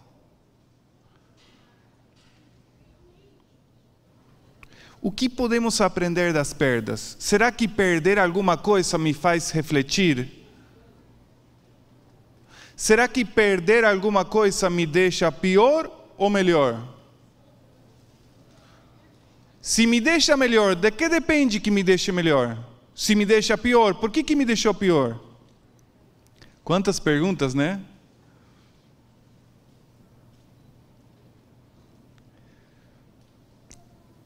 O luto pode ser uma questão positiva.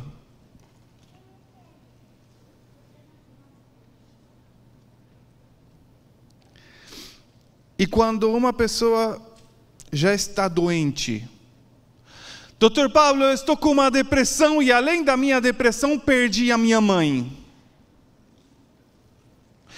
E dias depois de perder a minha mãe, o meu irmão faleceu.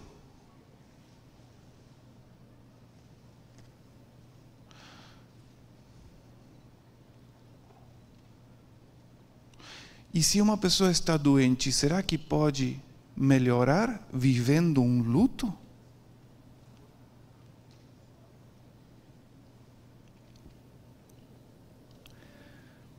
Vamos lá. Eu gosto de exemplos bíblicos. Pastor, eu não vou fazer sermão, tá? Mas vai bater na trave. que eu gosto de. Gente, somos seres humanos. Eu não é? Criados por Deus.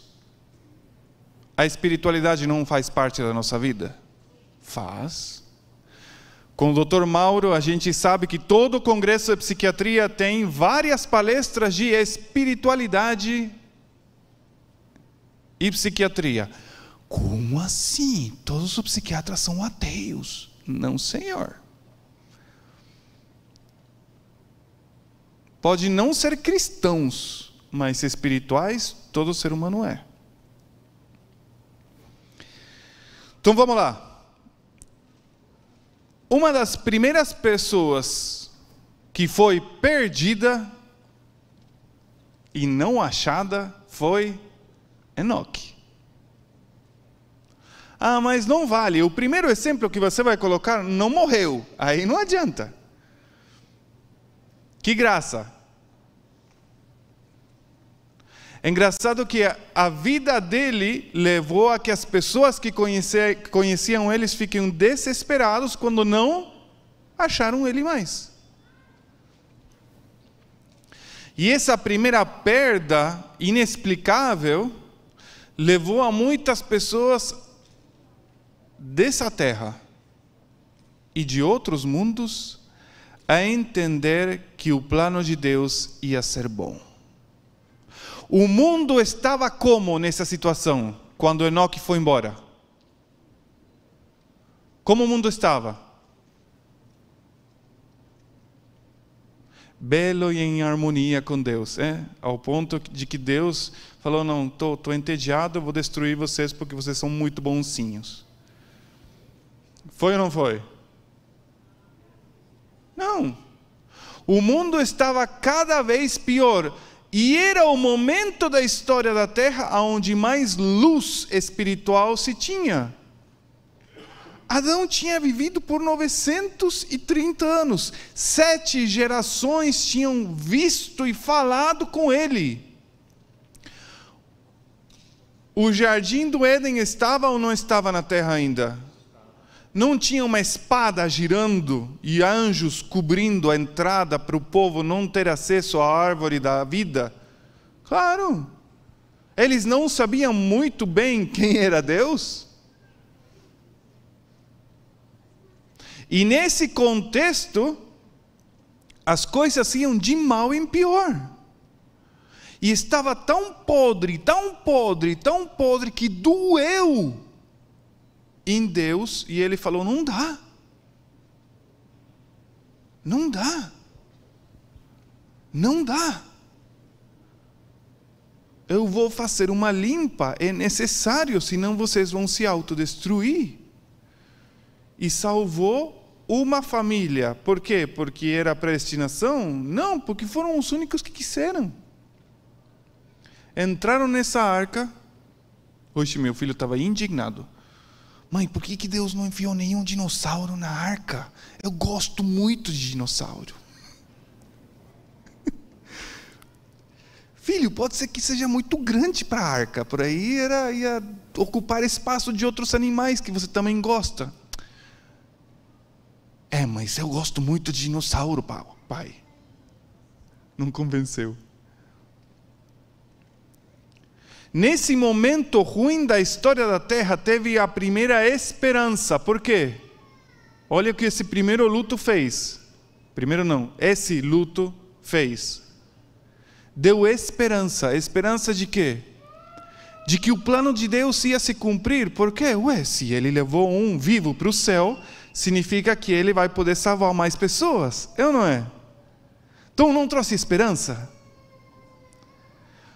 As pessoas, os, os habitantes de outros mundos, olharam para isso e. Deus vai triunfar. Porque a única coisa que eles enxergavam era miséria constante. E quando teve essa pessoa indo para o céu, falaram: Oh, então Deus vai salvar as pessoas. Segundo exemplo bíblico, Elias. Ah, de novo mesma história, enfiar algum morto, alguma perda, alguma coisa. Né? Os dois que foram para o céu, que graça. Mas o que, que foi essa perda para Eliseu? Eliseu não ficou desesperado pela possibilidade da perda de Elias? Eu não vou te deixar. Eu fico com você. E, e, e, ao ponto de, Senhor, eu, eu, se ele vai embora, me deixa uma dupla porção do Espírito Santo, do Espírito que ele tem. E aí Elias falou: Olha, não é comigo fazer isso aí, mas se você conseguir me ver quando eu for embora, você vai receber. E aconteceu, eu não é? Não foi bom para ele a perda de Elias?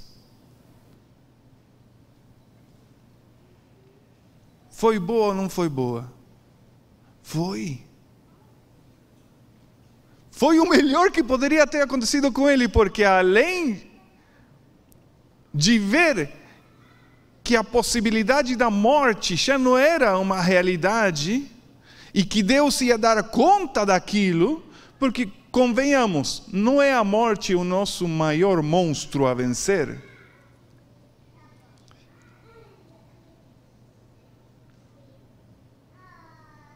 Perdi uma prova. Mas você não pode estudar para fazer ela de novo? Posso. O meu namorado me deixou, o meu esposo me traiu. A minha esposa foi com outro. Mas você não pode reconstituir a tua vida sentimental, relacional? Posso. Perdi o trabalho, me deixaram sem trabalho em plena pandemia. E Deus não pode se manifestar para te dar outro trabalho? Pode.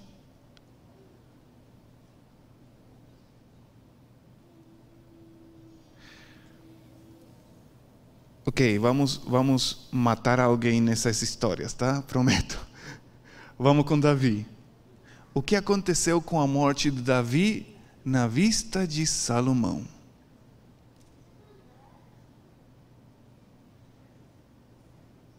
deu um medo danado. Meu pai é muito bom para ser rei, o que, que eu vou fazer? De fato, tinha um monte de outros dos, dos meus irmãos que era. É, o povo estava.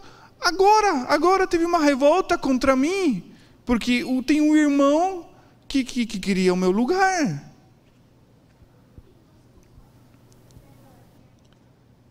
O que representou a morte de Davi para Salomão? A grande oportunidade da sua vida para refletir e pedir o quê? Sabedoria. E pela, pelo pedido que ele fez, guiado pelo luto, guiado pelo medo, guiado pela autoestima dele, decidiu pedir para Deus aquilo que marcou para a história desse mundo o homem mais sábio do planeta. Não teve, não, nunca mais vai ter ninguém tão, tão sábio quanto Salomão. Eu sempre gostava de orar. Faz um tempo que eu não faço isso aí não sei porquê, deveria voltar. Pedindo para Deus um pouquinho menos de sabedoria que Salomão. Não precisava ser igual. um pouquinho menos. Eu não quero competir, para quê? Tadinho, depois você fala, ai Pablo, você foi mais que eu? Não, você sempre foi o melhor. Pedia um pouquinho menos sabedoria que Salomão, um pouquinho menos de fé que Abraão, um pouquinho menos. Sempre queria um pouquinho menos de coragem, de decisão que os grandes da Bíblia. Não precisa ser igual, mas um dedinho a menos é legal. A morte de Davi, a morte desse pai para Salomão, foi o que levou ele a ser quem ele foi. Outro exemplo bíblico. O que representou a morte de Jesus para os discípulos? Gente, o que representa a morte de Jesus para a gente hoje?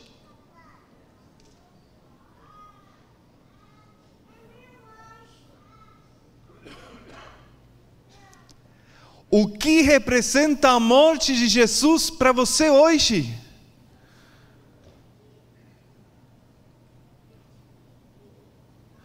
Por que, que esse luto é tão legal? De fato, os discípulos, como nunca na vida deles, estavam juntos e na mesma visão, com o mesmo objetivo. É ou não é? Dias atrás, eles estavam brigando por poder. e uma morte juntou eles, uniu eles, criou o mesmo objetivo, deu força. E a partir da morte de Jesus, o mundo virou. Marcou a história. E por mais que os não crentes não gostem, é isso mesmo. É antes e depois de Cristo. É ou não é? E vai ser igual. Quando Cristo volte.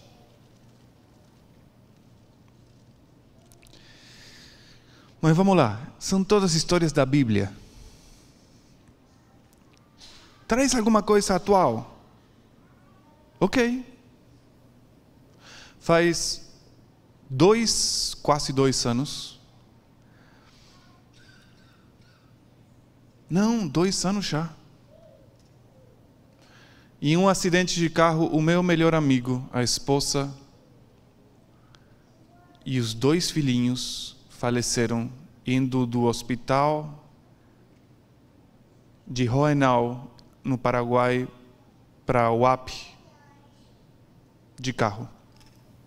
A tarde anterior, a filha mais velha deles, que tinha seis aninhos, tinha, não, cinco, tinha se formado do pré. E o pequeno de três anos festejou com a irmã essa noite com pizza. No outro dia, o doutor Carlos Barro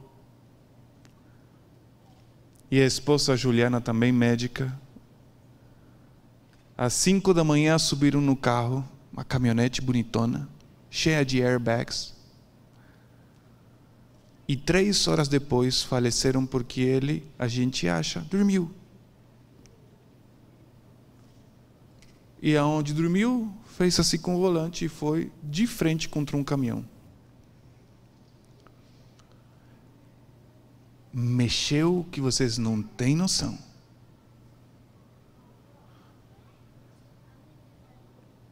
Mexeu que vocês não têm noção. Dia 9 de outubro do ano 1979, Carlitos nascia um mês depois que eu. O pai dele, Dr. Barro, Carlos Barro, mesmo nome. Cirurgião com meu pai, a minha mãe, bebê de um mês, a tia Betty, com um bebê recém-nascido. Amigos, literalmente, desde que nascemos. Faz dois anos. E a gente tem um grupo em WhatsApp com pessoal do ensino médio.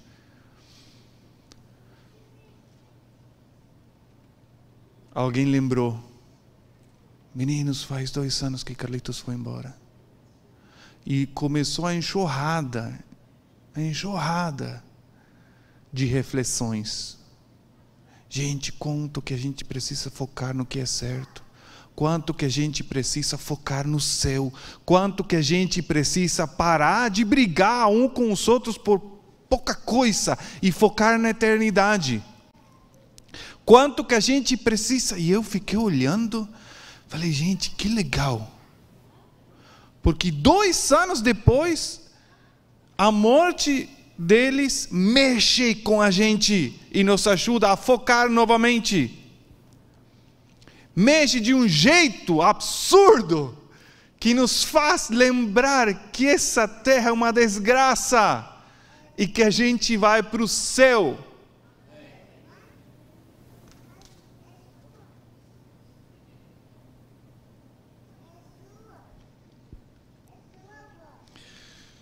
E eu não vou deixar de falar de outro grande amigo, Lucas Rabinovich, filho de pastor.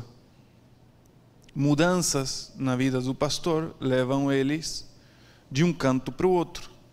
E as mudanças no adolescente são feias. Porque ele cria esse vínculo forte com os pares e o luto de perder os amigos, o local aonde ele se desenvolve, leva uma pessoa a poder não reagir corretamente e cometer alguns erros. E ele cometeu vários. Uma tarde, sentados na cozinha de casa, falei para ele: Cara, o que, que você tem que fazer para voltar para Deus? E ele olhou para mim e falou: Ele normalmente fugia dessas dessas perguntas. Ele olhou para mim e falou: Quer saber? Tem que acontecer alguma coisa muito impressionante. Sei lá, tem um acidente, que se me apareça um anjo, não sei, cara, alguma coisa muito forte. Falei, Lucas, Sério. Você não precisa disso, não. Você não precisa, cara. Você já sabe. Não, eu preciso. E como eu, eu vi que ia ficar ranço o assunto, eu, não, não, vamos assistir é, basquete? A gente gostava muito de jogar basquete. Ele tinha 1,92m, eu tenho 1,89m. Com tênis 1,90m, porque sempre que tem, falta um ou dois centímetros para alguma coisa, a gente tem que compensar com outra, né? Canhoto, então imagine um canhoto e um destro jogando dois contra dois. A gente fazia a festa. O pai dele ensinou a jogar basquete para a gente desde cedo. E quando os dois demos uma esticada, ih, esquece. Esquece. Passávamos horas assistindo Michael Jordan com os Chicago Bulls vendo vídeos de, de, de enterradas e campeonato de três. E, ah, depois iam tudo empolgado para a quadra a inventar uma coisa de caras com dois metros e pouco, a gente que tentava fazer alguma coisa. Três meses depois dessa conversa na cozinha de casa, ele veio com uma dor nas costas. E ele ajudava o, o tio a carregar e descarregar caixas de comida que levavam para Buenos Aires. Falei, eu estava no terceiro ano de medicina, eu achava que era médico, então falei, isso aí é muscular. Dei aí um diclofenaco com piridinol, que é um relaxante muscular que tem na Argentina. E não passava. E aí a minha medicina acabou, né? Porque se não é isso, o que, que é? Aí, pai, meu pai cirurgião, você não dá uma olhada? Só que aí Lucas falou: tio, apareceram umas bolinhas aqui e na axila. e em outros lugares. Será que tem alguma coisa ruim? E meu pai viu bolinhas, respirou fundo, apalpou, falou: Luquinhas, vamos fazer uns exames de sangue? E para quem sabe um pouquinho a história, bolinhas no corpo. Hum.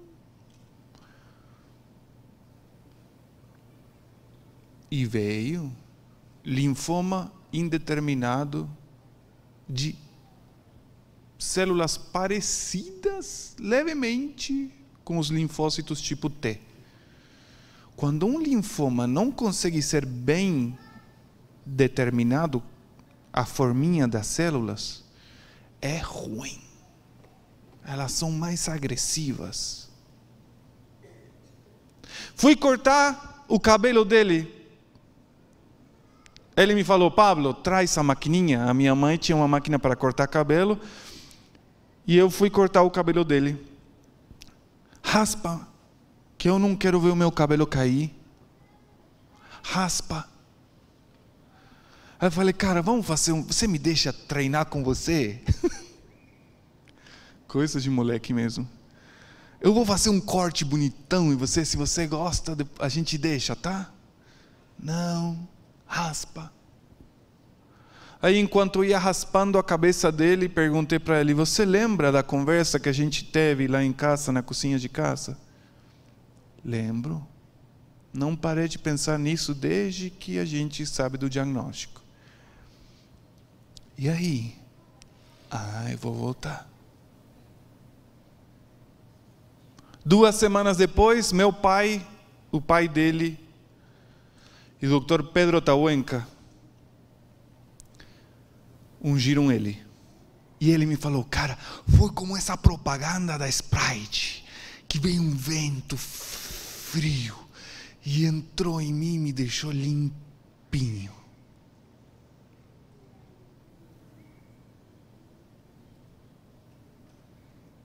A minha mãe fala que Lucas está guardado numa caixinha, só esperando Cristo voltar. Ninguém pode encostar mais nele.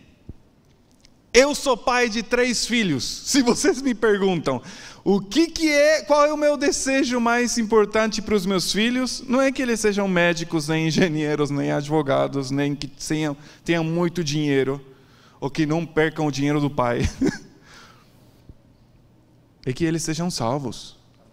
E do jeito que eu estou atendendo adolescentes agora, e adultos jovens, e como está indo a vida, meu pai eu quero muito a salvação dos meus filhos. E eu vou falar uma coisa para vocês que pode soar louca, doente, mas todo psiquiatra tem que ser meio louco, né? Senão não faz parte. A gente tem que ser meio. Às vezes eu tenho, mas as pessoas. É, né?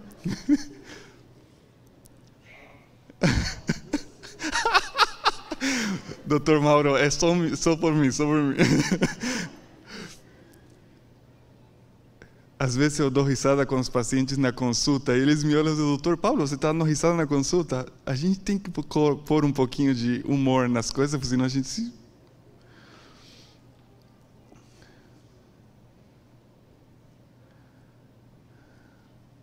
Psiquiatra meio louco mesmo, né? A gente tem que aprender o que é bom. E por mais de que soe uma loucura, eu prefiro a loucura de Paulo. Para mim viver é Cristo e a morte é é o melhor que tem. Ué, suicida? Não, calma aí. A vida tem que ser Cristo. E se a vida é em função de Cristo, a morte é alguma coisa problemática? Não, é bênção. Por quê? Quantos de vocês fizeram alguma vez, alguma vez uma anestesia? Não local, anestesia de, de, de, de apagar. Vocês lembram o que aconteceu? Não. De que, que vocês lembram? Que vocês acordaram num leito diferente. É ou não é? O tempo passou? Não passou. Por quê? Porque vocês não tiveram consciência do tempo. Certo? Se vocês não tiveram consciência do tempo, ele não passou. No mínimo, na tua consciência. Eu prefiro a morte dos meus filhos à perdição deles. Quando Lucas faleceu, eu chorei, mas eu garanto para vocês que eu vou dar risada de novo. E um dos meus planos é passar nesses sete dias na primeira viagem ao céu, conversando com ele. Muita coisa. E eu vou fazer questão. Mas, cara, você casou com uma brasileira? Casei, fica esperto. Oh, você teve três filhos, que legal. E você foi morar no Brasil, cara. Tadinho dos brasileiros te aguentaram. É isso mesmo.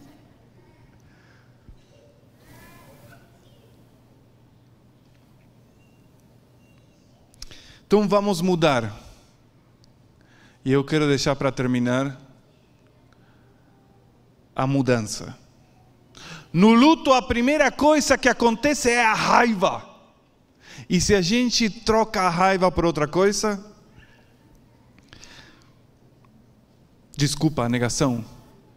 Primeira coisa, a negação. Né, de fato, as faces estão mudando, mas na negação, se a gente troca por outra coisa, o que, que a gente pode achar? E se na negação nos leva para a confiança? Não, isso não aconteceu. Sim, aconteceu e Deus não perdeu o controle. Não, isso não aconteceu. É o fim. Não, não é o fim. Deus cuidará de ti. E se a gente trocar a raiva em esperança, e ao invés de sair chutando tudo, a gente espera no Senhor. E se a gente troca a negociação, essa barganhada que a gente faz com Deus, por paz, essa tranquilidade que a confiança e a esperança me deram. E se a gente troca a depressão por propósito de vida,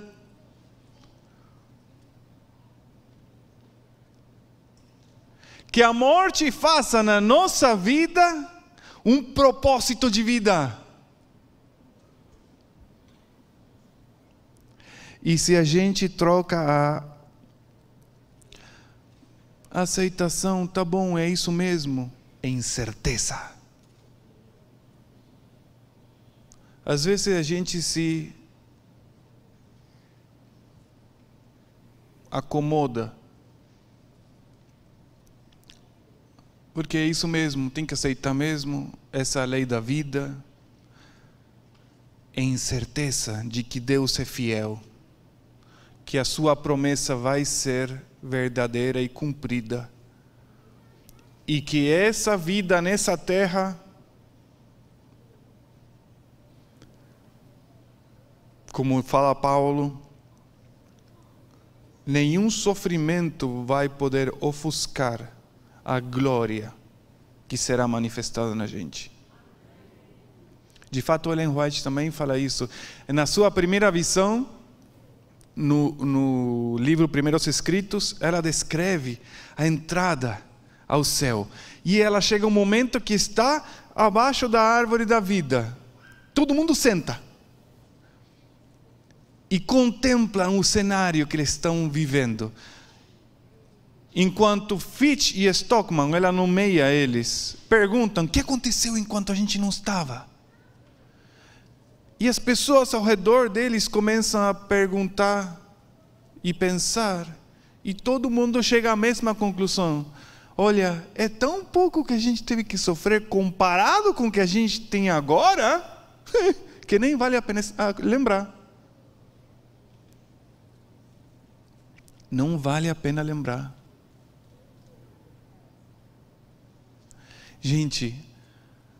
o luto vai nos fazer crescer se a gente coloca ele na mão de Deus. Porque toda dificuldade que a gente vive na mão de Deus nos faz mais fortes. Mas toda dificuldade que a gente vive na mão do inimigo vai nos destruir.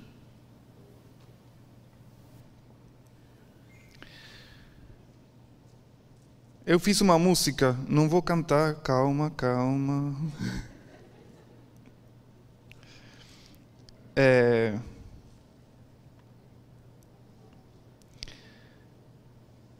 Deixem eu buscar a letra em português, porque eu vou gravar ela assim, que vai ter afinador, que é muito bom. Tem uns programinhas no computador que vocês não sabem a quantidade de coisas que fazem. vocês acham que todo mundo canta bem? Não, não, tem um monte de coisa por trás. E tem os que cantam bem mesmo e a gente baba. Porque o restante não canta muito bem, não. Então, a gente, quem, quem é músico sabe, deixa, deixa eu ver cantar ao vivo para ver o que, que é. aí, se, se o assunto soa bem com o prisma, aí vai. É porque senão vão me matar na saída, me pega. Ou a capela, aí a capela você vê. Eu fiz uma música, a gente está trabalhando num projeto saúde mental e música cristã. E tem uma música que eu fiz de resiliência, ou boa atitude na vida que começa assim: Eu quero ser uma pessoa que consiga ver todas as experiências desta vida com olhos de fé. Quero viver buscando que outros vejam que entendi que, mesmo em meio dessa dor, Deus nos dará um final feliz. Quero mudar com minha atitude qualquer lugar com alegria muito contagiosa todo o pessoal. Quero viver de tal maneira que outros possam crer que as promessas do Senhor se cumprem. Deus é justo e fiel. E vou parar aí com spoiler, porque ano que vem a gente grava. Certo? Gente, para não me correrem com o tempo, já estou Quero orar com vocês, saindo um pouco do protocolo, para que a gente tenha um olhar positivo do luto. É necessário viver ele, mas a gente pode fazer dessa desgraça uma grande bênção. Por quê? Porque a gente pode decidir que isso esteja nas mãos de Deus. Oramos? Senhor e Pai, muito obrigado por um dia mais de vida, um dia mais de misericórdia, um dia mais da tua proteção. Nos dá sabedoria, esperança, fé, tranquilidade para descansar nas tuas promessas, descansar no teu colo, descansar em ti e mesmo na dificuldade, entender que aqueles que amam o Senhor não tem nada que colabore para o mal. É tudo, tudo para o nosso bem.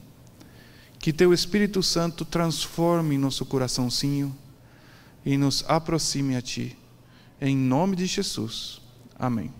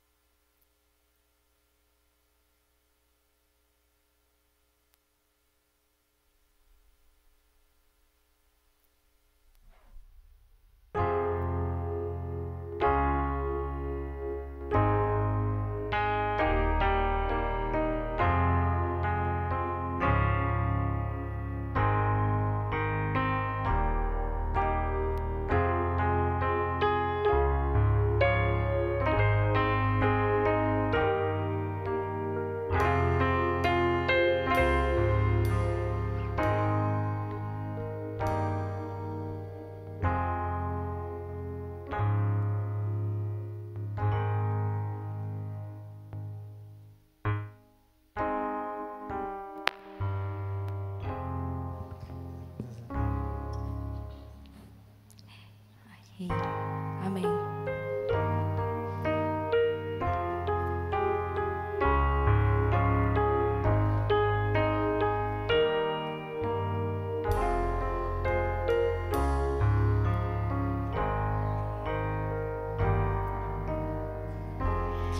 És meu refúgio no cansaço, meu abrigo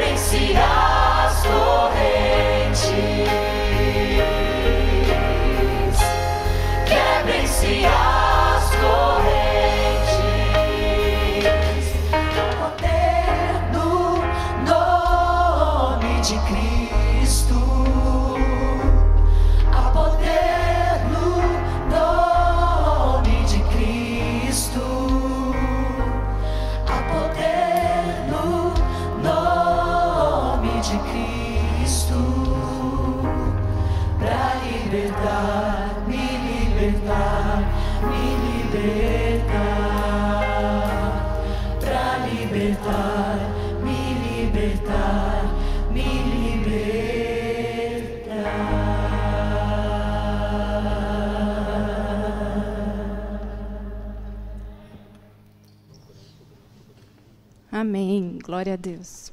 Boa noite, queridos. Este é o momento de oração e nós vamos interceder. E neste momento nós vamos interceder pelos nossos queridos profissionais da saúde que estiveram à frente dessa batalha, né? E, e vou convidar vocês para se ajoelhar comigo e nós orarmos junto a Deus, tá bom?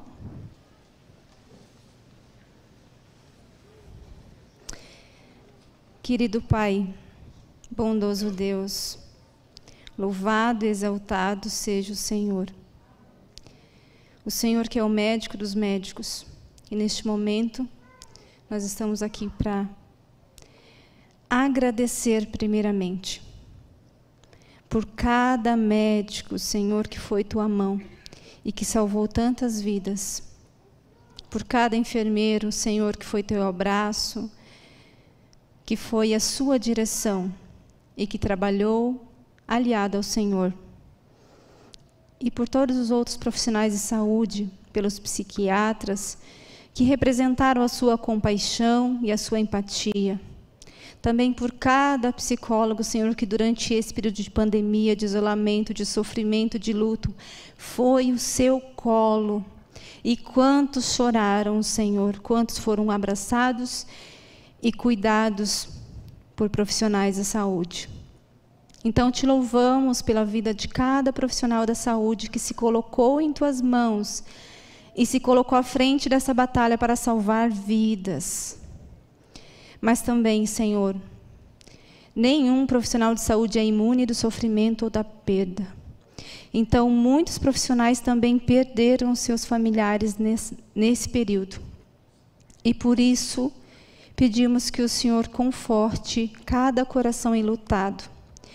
E, inclusive, Senhor, muitos profissionais descansaram também nesse período, lutando para salvar outras vidas, perderam a própria vida.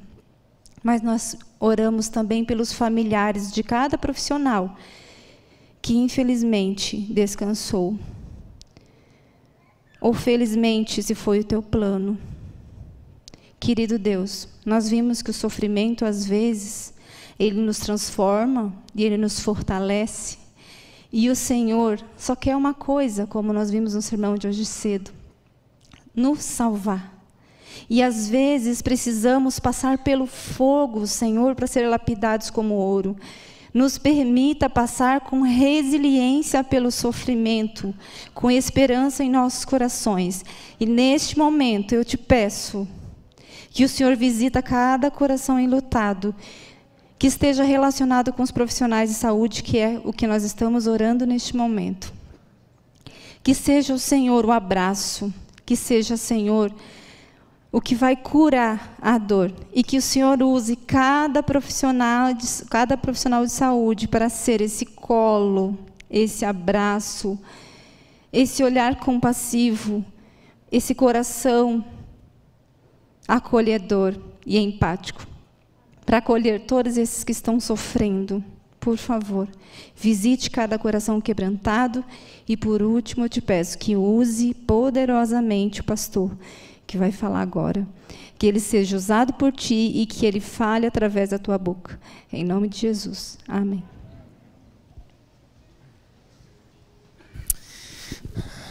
A doutora Rosângela, que esteve aqui junto com a gente, também é uma das psicólogas que nos ajuda com o Ministério dos Psicólogos, sob direção da Jocilene, da doutora Jocilene. Rosângela, muito obrigado. Deus abençoe muito sua família e todo o trabalho que você tem feito aqui. Eu quero já convidar aqui o pastor Rafael Rossi. E antes dele assumir aqui o púlpito e o microfone, eu preciso dizer para você: o pastor Rafael Rossi veio lá de Brasília para cá, lá da divisão sul-americana. Ele vai passar junto com a gente a semana inteira louvando a Deus durante a semana de oração. Então anota aí, por favor todas as noites, a partir de agora, às 20 horas, você deve participar junto com a gente pelos canais da nossa igreja. Nós não estaremos presentes aqui, mas você pode nos acompanhar tanto pelo YouTube, é, Igreja NASP SP, também pelo Facebook Igreja NASP SP e compartilha esse vídeo e também os outros vídeos da semana de oração para que outras pessoas também possam ser tocadas e também possam entregar a vida a Jesus. Deus te abençoe, pastor. Muito. Muito obrigado. Boa noite. Estamos chegando já no final da nossa vigília. E eu confesso a vocês que eu fui muito abençoado em tudo aquilo que eu ouvi. É, desde o começo, doutor Belisário, depois doutor Pablo, é, são conceitos que realmente fazem diferença na nossa vida. São conceitos realmente importantes.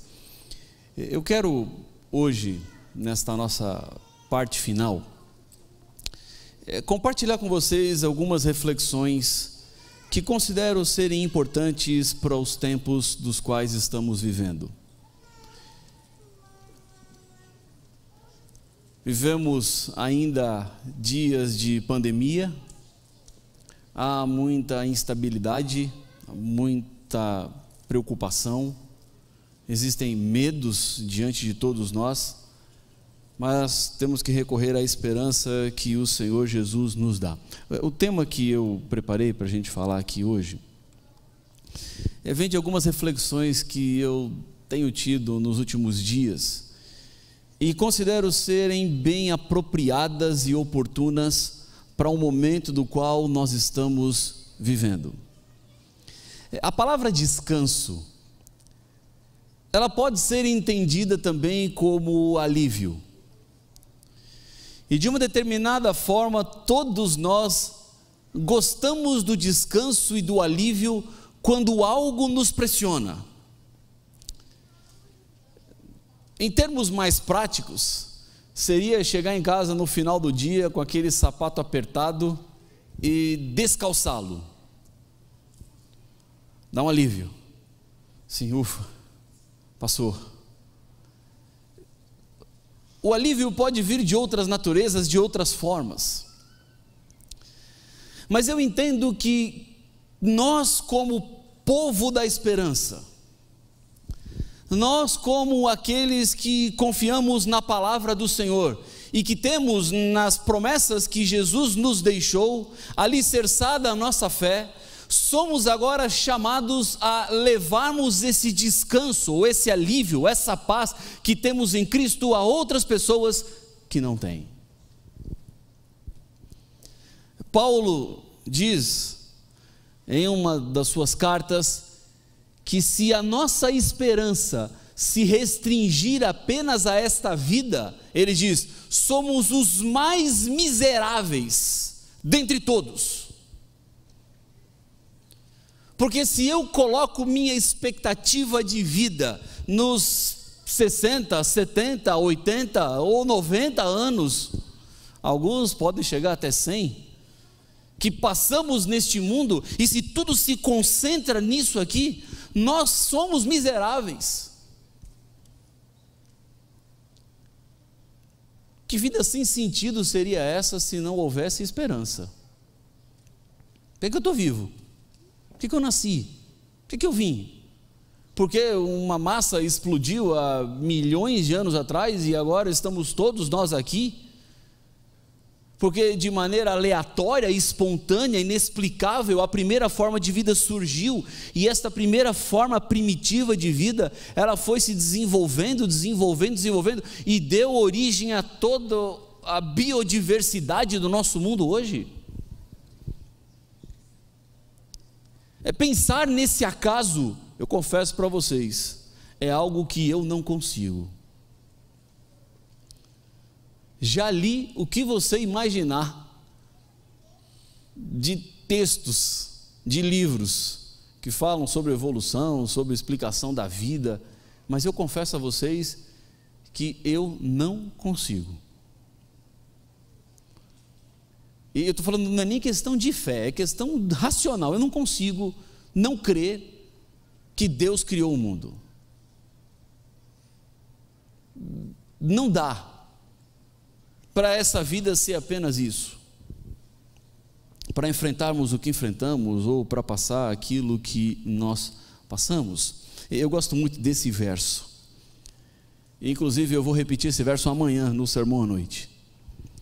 Esse é um convite que Jesus faz, dizendo assim: ó, venham a mim, todos que estão cansados e sobrecarregados. E a promessa dele é: e eu vos darei descanso. Eu farei vocês descansarem. Nessa vida que cansa, essa vida que oprime, essa vida que rouba a felicidade, que tira os nossos sorrisos, que nos colocam em situações das quais nós não gostaríamos, que não queremos passar, mas temos que passar. Há uma promessa do Senhor Jesus dizendo assim: Olha, eu posso aliviar vocês. Esse alívio que você sente quando algo está te apertando e você consegue respirar aliviado é o que eu posso fazer na sua vida. E esse alívio que Jesus promete é o alívio que vem dele, só dele, e parte das mãos dele. Eu me identifico bastante com o tema desta vigília, porque no mês de janeiro eu passei por uma perda. Essa foto da esquerda que você vê, o meu pai, é a última foto que nós tiramos dele, momento antes dele ser internado, intubado. E do outro lado você vê ali as bombas de infusão que estavam nele no entubamento. Ele ficou entubado do dia 2 de janeiro até o dia 8, quando ele faleceu. As perdas no meio desta pandemia, elas são agravadas. E se você perdeu alguém, sabe do que eu estou falando. Não tem acesso ao caixão, você não tem a cerimônia fúnebre para a despedida, doutor, que é algo importante desse processo de luto. Nós não pudemos ver. Fizemos um culto em memória, sem presença. Reunimos a família, em Sorocaba, aqui no interior de São Paulo. Nada foi possível. Quando fomos à funerária levar um terno para colocar no meu pai, falaram assim: olha, pelo Covid não pode colocar terno. E vai colocar em cima do caixão lacrado. E no final, depois eu pensei assim: perdemos um terno, né? Podia ter dado para alguém, porque nem foi possível vesti-lo disso. Então, quando se fala de luto, eu falo ainda de algo que está muito próximo de mim. Você imagina como é que foi a virada de ano para minha família? No dia 2 já começa com o tubo. Termina com perda, tristeza, despedida, saudade.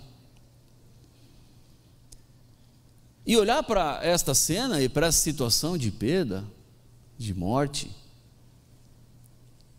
obviamente, faz com que eu almeje ainda mais o descanso que somente Deus pode dar. Onde se busca o alívio quando a morte bate a porta?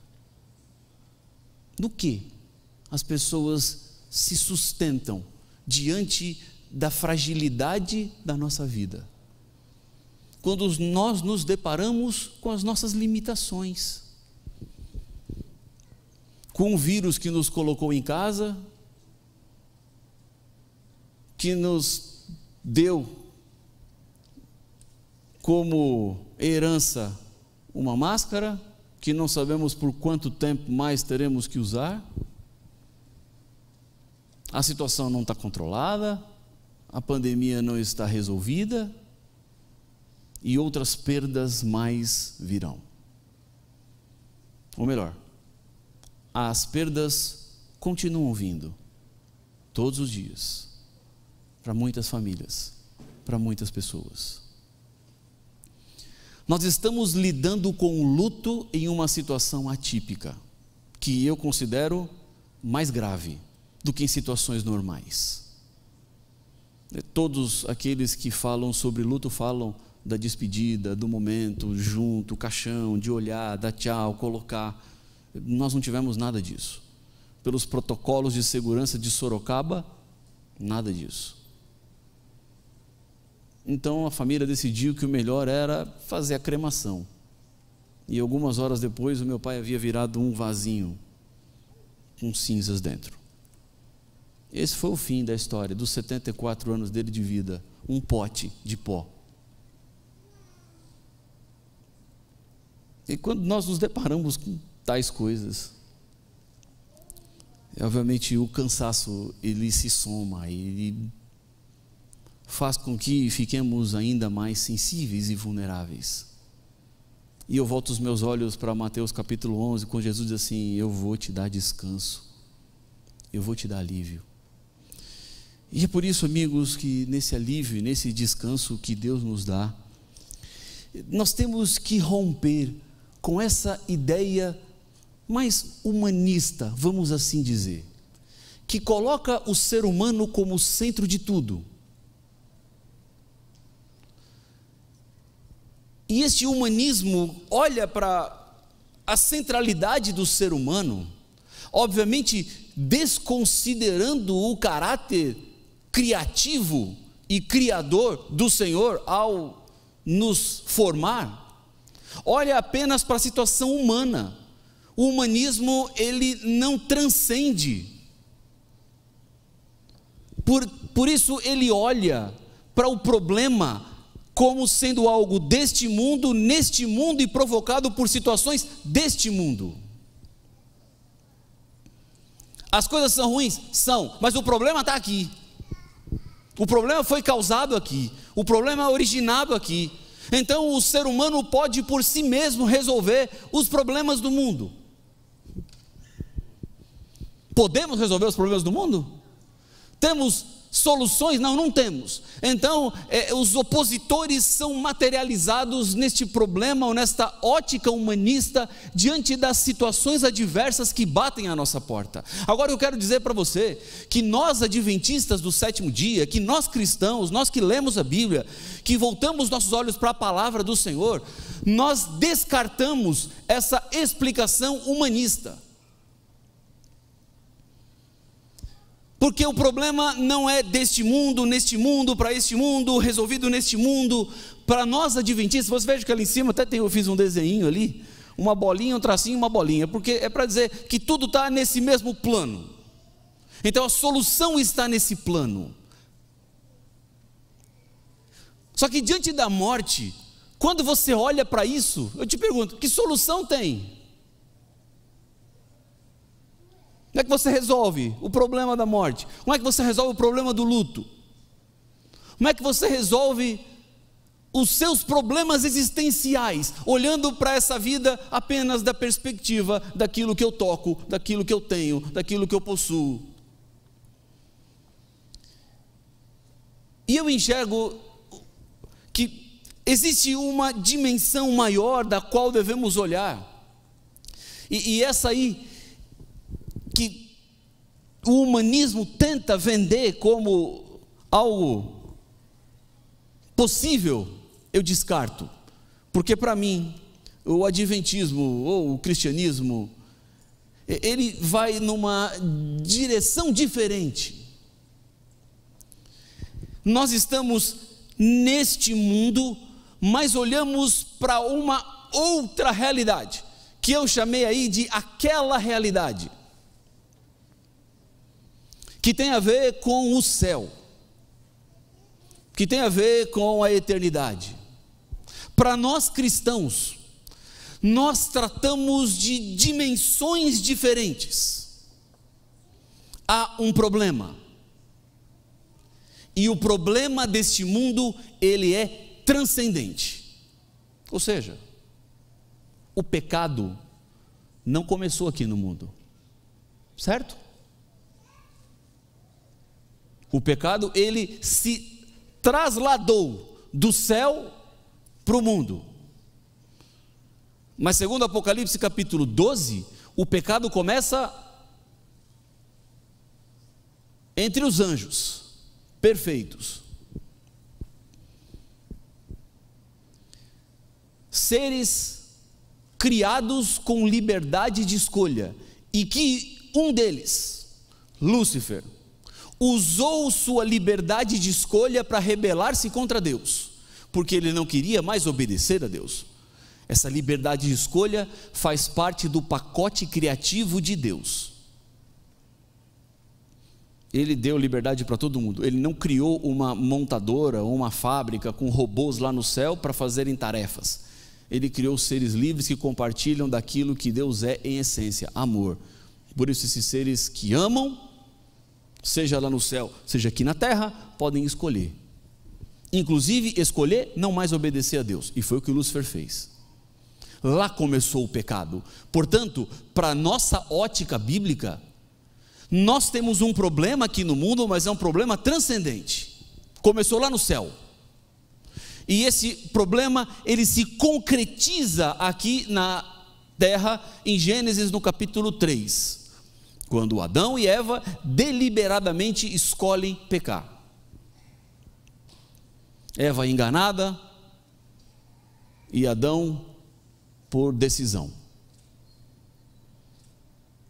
O pecado entra, passa a fazer parte da humanidade. Adão e Eva, eles eram os representantes da humanidade, são os nossos primeiros pais.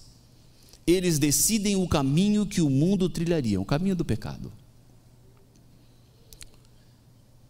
E quando você tenta explicar tudo isso, obviamente a melhor palavra para todo o enigma do plano da salvação é mistério. Mistério. Como é que anjos perfeitos no céu pecaram? Mistério. Como é que surgiu o sentimento no coração de luz? Mistério. Como os outros anjos que serviam a Deus e que estavam sempre no céu, decidiram seguir Lúcifer? Mistério. É um mistério. Na eternidade vamos entender algumas coisas que hoje nós não entendemos. Mas é um mistério que foi provocado no céu e que entrou na terra e que agora resulta como sofrimento para os seres humanos. Essa é a nossa consequência. Agora veja, a nossa dimensão, amigos, amigas, irmãs, irmãos, não é este mundo para este mundo é deste mundo para aquela realidade. A nossa solução não está aqui.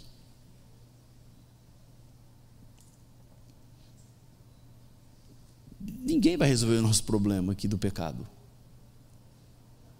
Quem poderia resolver o problema já veio e morreu na cruz. Está solucionado. Mas vivemos naquela realidade do já e não ainda já está resolvido o problema do pecado, mas não ainda consumado. Ele se avizinha a nós, ele caminha do nosso lado. Portanto, lidar com o luto, da minha perspectiva cristã, obviamente, é desconsiderar qualquer tipo de abordagem humanista, mas olhar uma abordagem adventista.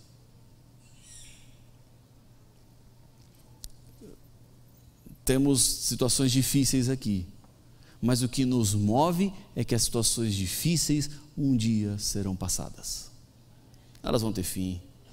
O mal não vai durar para sempre, o pecado não vai nos acompanhar para sempre. As perdas vão ficando pelo caminho. Vamos acumulando sofrimento em nossa vida de pessoas que convivemos e que hoje não convivemos mais. As pessoas que mais influenciaram a minha infância e minha adolescência já não tem ninguém vivo, só tem minha mãe. Mas os outros já foram. Pessoas que foram importantes. Pessoas que me inspiraram, que me ajudaram. Foram ficando pelo caminho e a vida vai seguindo o seu curso. E se eu parar para achar que é só isso aqui, amigos, amigas, viveremos em algo muito pequeno para nós o problema não está no ambiente, a solução está fora de nós. A solução está no Senhor. A solução está totalmente depositada em Cristo. E é nisso que nós nos agarramos. O nosso mundo vai passando por sensíveis e profundas transformações. Algumas pessoas fazem até um acróstico dizendo que o mundo está funny, frágil, muito frágil.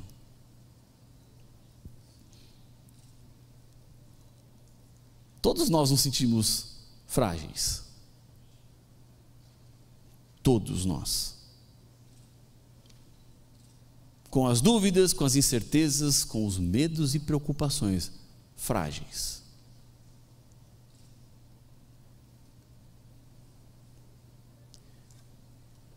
Ansiedade, outro problema que vai atacando as pessoas. Na pandemia, ficou quase evidenciada uma outra pandemia.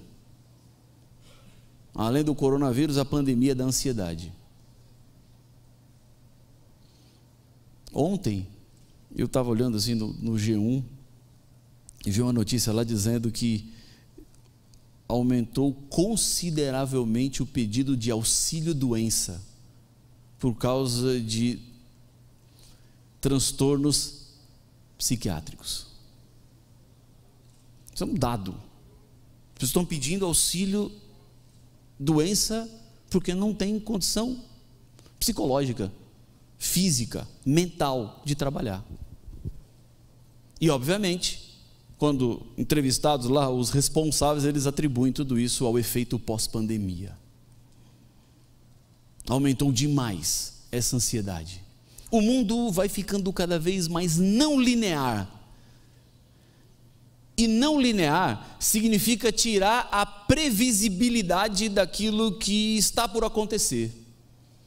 Aqueles que olhavam as coisas assim, não, sempre tudo é muito previsível, tudo é muito presumível, segue sempre a mesma lógica.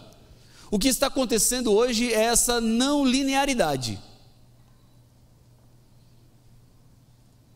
Não dá para saber o que vai acontecer depois. Bom, agora a curva está caindo. E se subir de novo? E se subir, mesmo com os números de vacinações tendo aumentado? Não sabemos. Não dá para prever. Ninguém sabe o que vai acontecer. Até onde vai? O que nós temos hoje são previsões. Não, está tá diminuindo, a vacinação está aumentando, as pessoas estão se protegendo. Tá, mas e, e se aparecer uma outra mutação desse vírus? Já tem a Delta, né? E se depois da Delta vem a próxima? E depois vem outra, e depois vem outra. Vamos ter que nos vacinar todos os anos, a partir de agora, para sempre? É não linear. Nós estamos vivendo um dia por vez, né? Vamos vivendo hoje, uma amanhã, vamos semana que vem, vamos mês que vem, vamos olhando para ver o que a gente aprende. Vejo que isso é um traço dos dias dos quais estamos vivendo. Não tem mais previsibilidade. Você já não consegue fazer planos a longo prazo. Vai ficando tudo mais encurtado, né? Está fazer plano daqui um ano. Daqui um ano eu quero fazer uma viagem. Você consegue fazer esse tipo de plano? Nesse momento você consegue dizer, daqui ó, em, em agosto do ano que vem eu vou lá para a Europa. Você sabe se vai mesmo para a Europa? Se vai entrar na Europa? Como é que vai ser? Essa é uma característica do mundo da nossa volta. Como as pessoas estão vivendo. E cada vez mais incompreensível difícil entender. Quando tudo isso é colocado no mesmo pacote, frágil, ansioso, não linear, incompreensível, as pessoas vão ficando cada vez mais cansadas. Isso aumenta o cansaço, aumenta a dor de viver. Agora, amigos, quando as pessoas olham para tudo isso, existe uma expectativa de que a igreja seja a resposta para um mundo que sofre. E é nesse ponto eu quero me concentrar a partir daqui. Se nós que sofremos temos esperança e continuamos sofrendo, Imagina quem sofre e não tem esperança. A dor chega a ser desesperadora. Aquela dor que torna-se muitas vezes até irracional. E as pessoas enxergam na dor uma forma de lidar com a própria dor. Eu me assusto com o número de adolescentes e jovens que atendo e que converso que se automutilam. Eu não sei se na minha adolescência isso acontecia, mas se acontecia, eu não conhecia ninguém que fazia isso. Eu nunca tinha ouvido falar disso. Agora isso se tornou aparentemente comum entre os adolescentes. Não, o fulano, a fulana se corta. E, e eu me sensibilizo com todos esses que sofrem. Porque o que eles estão fazendo é uma troca de dor. A dor que sentem dentro é tão forte, é tão angustiante, que quando a pessoa se corta, ela, de, ela esquece a dor que sente dentro para esquecer a dor da pele. E quando ela coloca na balança, doutor, ela fala assim, é melhor sentir a dor da pele do que essa dor que eu sinto dentro. Eu conversei esses dias com uma adolescente, eu fiquei assustado. Ela está recebendo atendimento psicológico, psiquiátrico, mas ela falou assim: Pastor, eu vivo com uma angústia de morte. Eu penso em morrer o tempo inteiro. E eu fiquei triste pela situação. E imaginando uma adolescente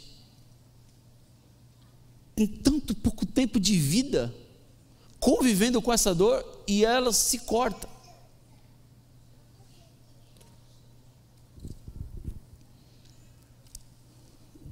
Olhando para essa situação, as pessoas olham para a igreja e falam assim: e a igreja, o que você vai fazer com isso? O que você pode fazer diante disso, igreja? As pessoas esperam que a igreja seja a resposta para um mundo que está sofrendo. Se temos a esperança, precisamos levar a esperança. E trabalhar com os ruídos que temos no meio do caminho para que a igreja consiga cumprir o seu papel.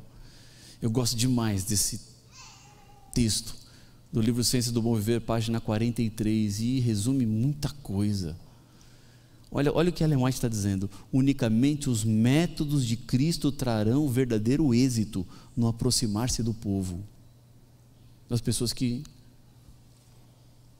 estão em situações vulneráveis. É, os métodos de Cristo vão dar êxito. E quais são os métodos de Cristo? Ele misturava-se com os homens, com uma pessoa que lhes desejava o bem, manifestava simpatia, ministrava as necessidades, granjeava-lhes a confiança. E depois disso, ele dizia: Vem e segue-me.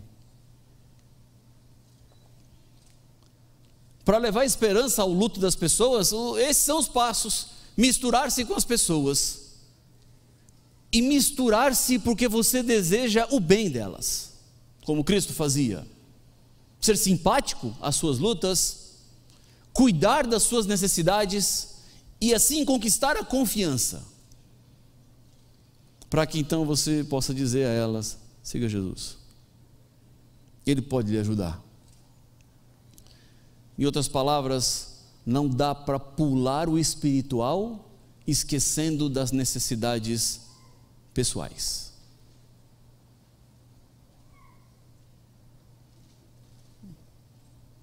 Não é, não, o espiritual resolve tudo. Não, o espiritual ele tem muita força. Mas Deus não quer apenas que o nosso trabalho pelo outro, pelo próximo, fique apenas no nível espiritual. Quero dizer com isso é que se uma pessoa vem falar para mim assim, pastor, eu estou com fome, então vou morar aqui.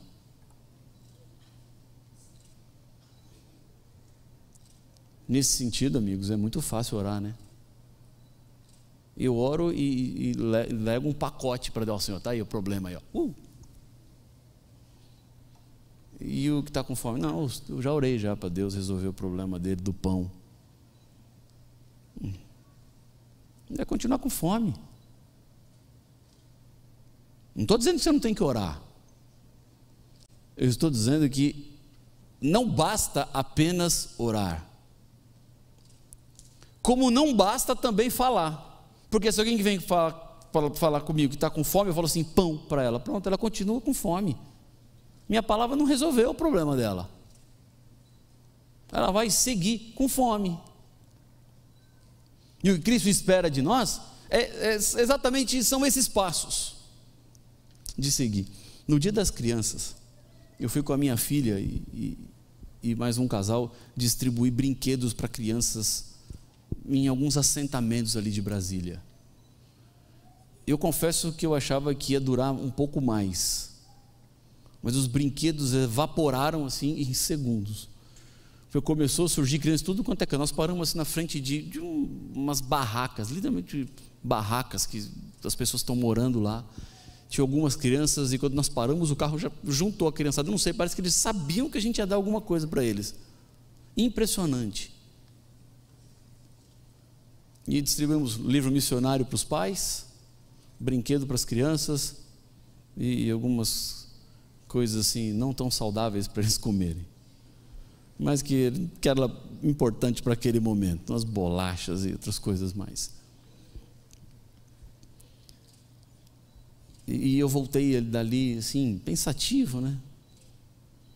Pensando na perspectiva daquelas crianças, o que seria delas? conversamos com os pais e o governo do Distrito Federal tem até alguns lugares para essas famílias, mas eles não querem ir para lá. Nós perguntamos: vocês já foram para abrigo? Não, não, abrigo não, a gente prefere ficar aqui, é melhor aqui. E as crianças ali, né, uma preocupação enorme. Para influenciar a vida dessas pessoas é preciso aproximar-se delas e parar o carro e conversar com elas, ouvir suas dores, suas necessidades. É assim, amigos. Nós precisamos mudar o nosso discurso para mudar as nossas ações. Eu entendo que nessa perspectiva, líderes apontam um caminho para um evangelho prático, onde nós procuramos e buscamos uma unidade, e essa unidade significa construir juntos.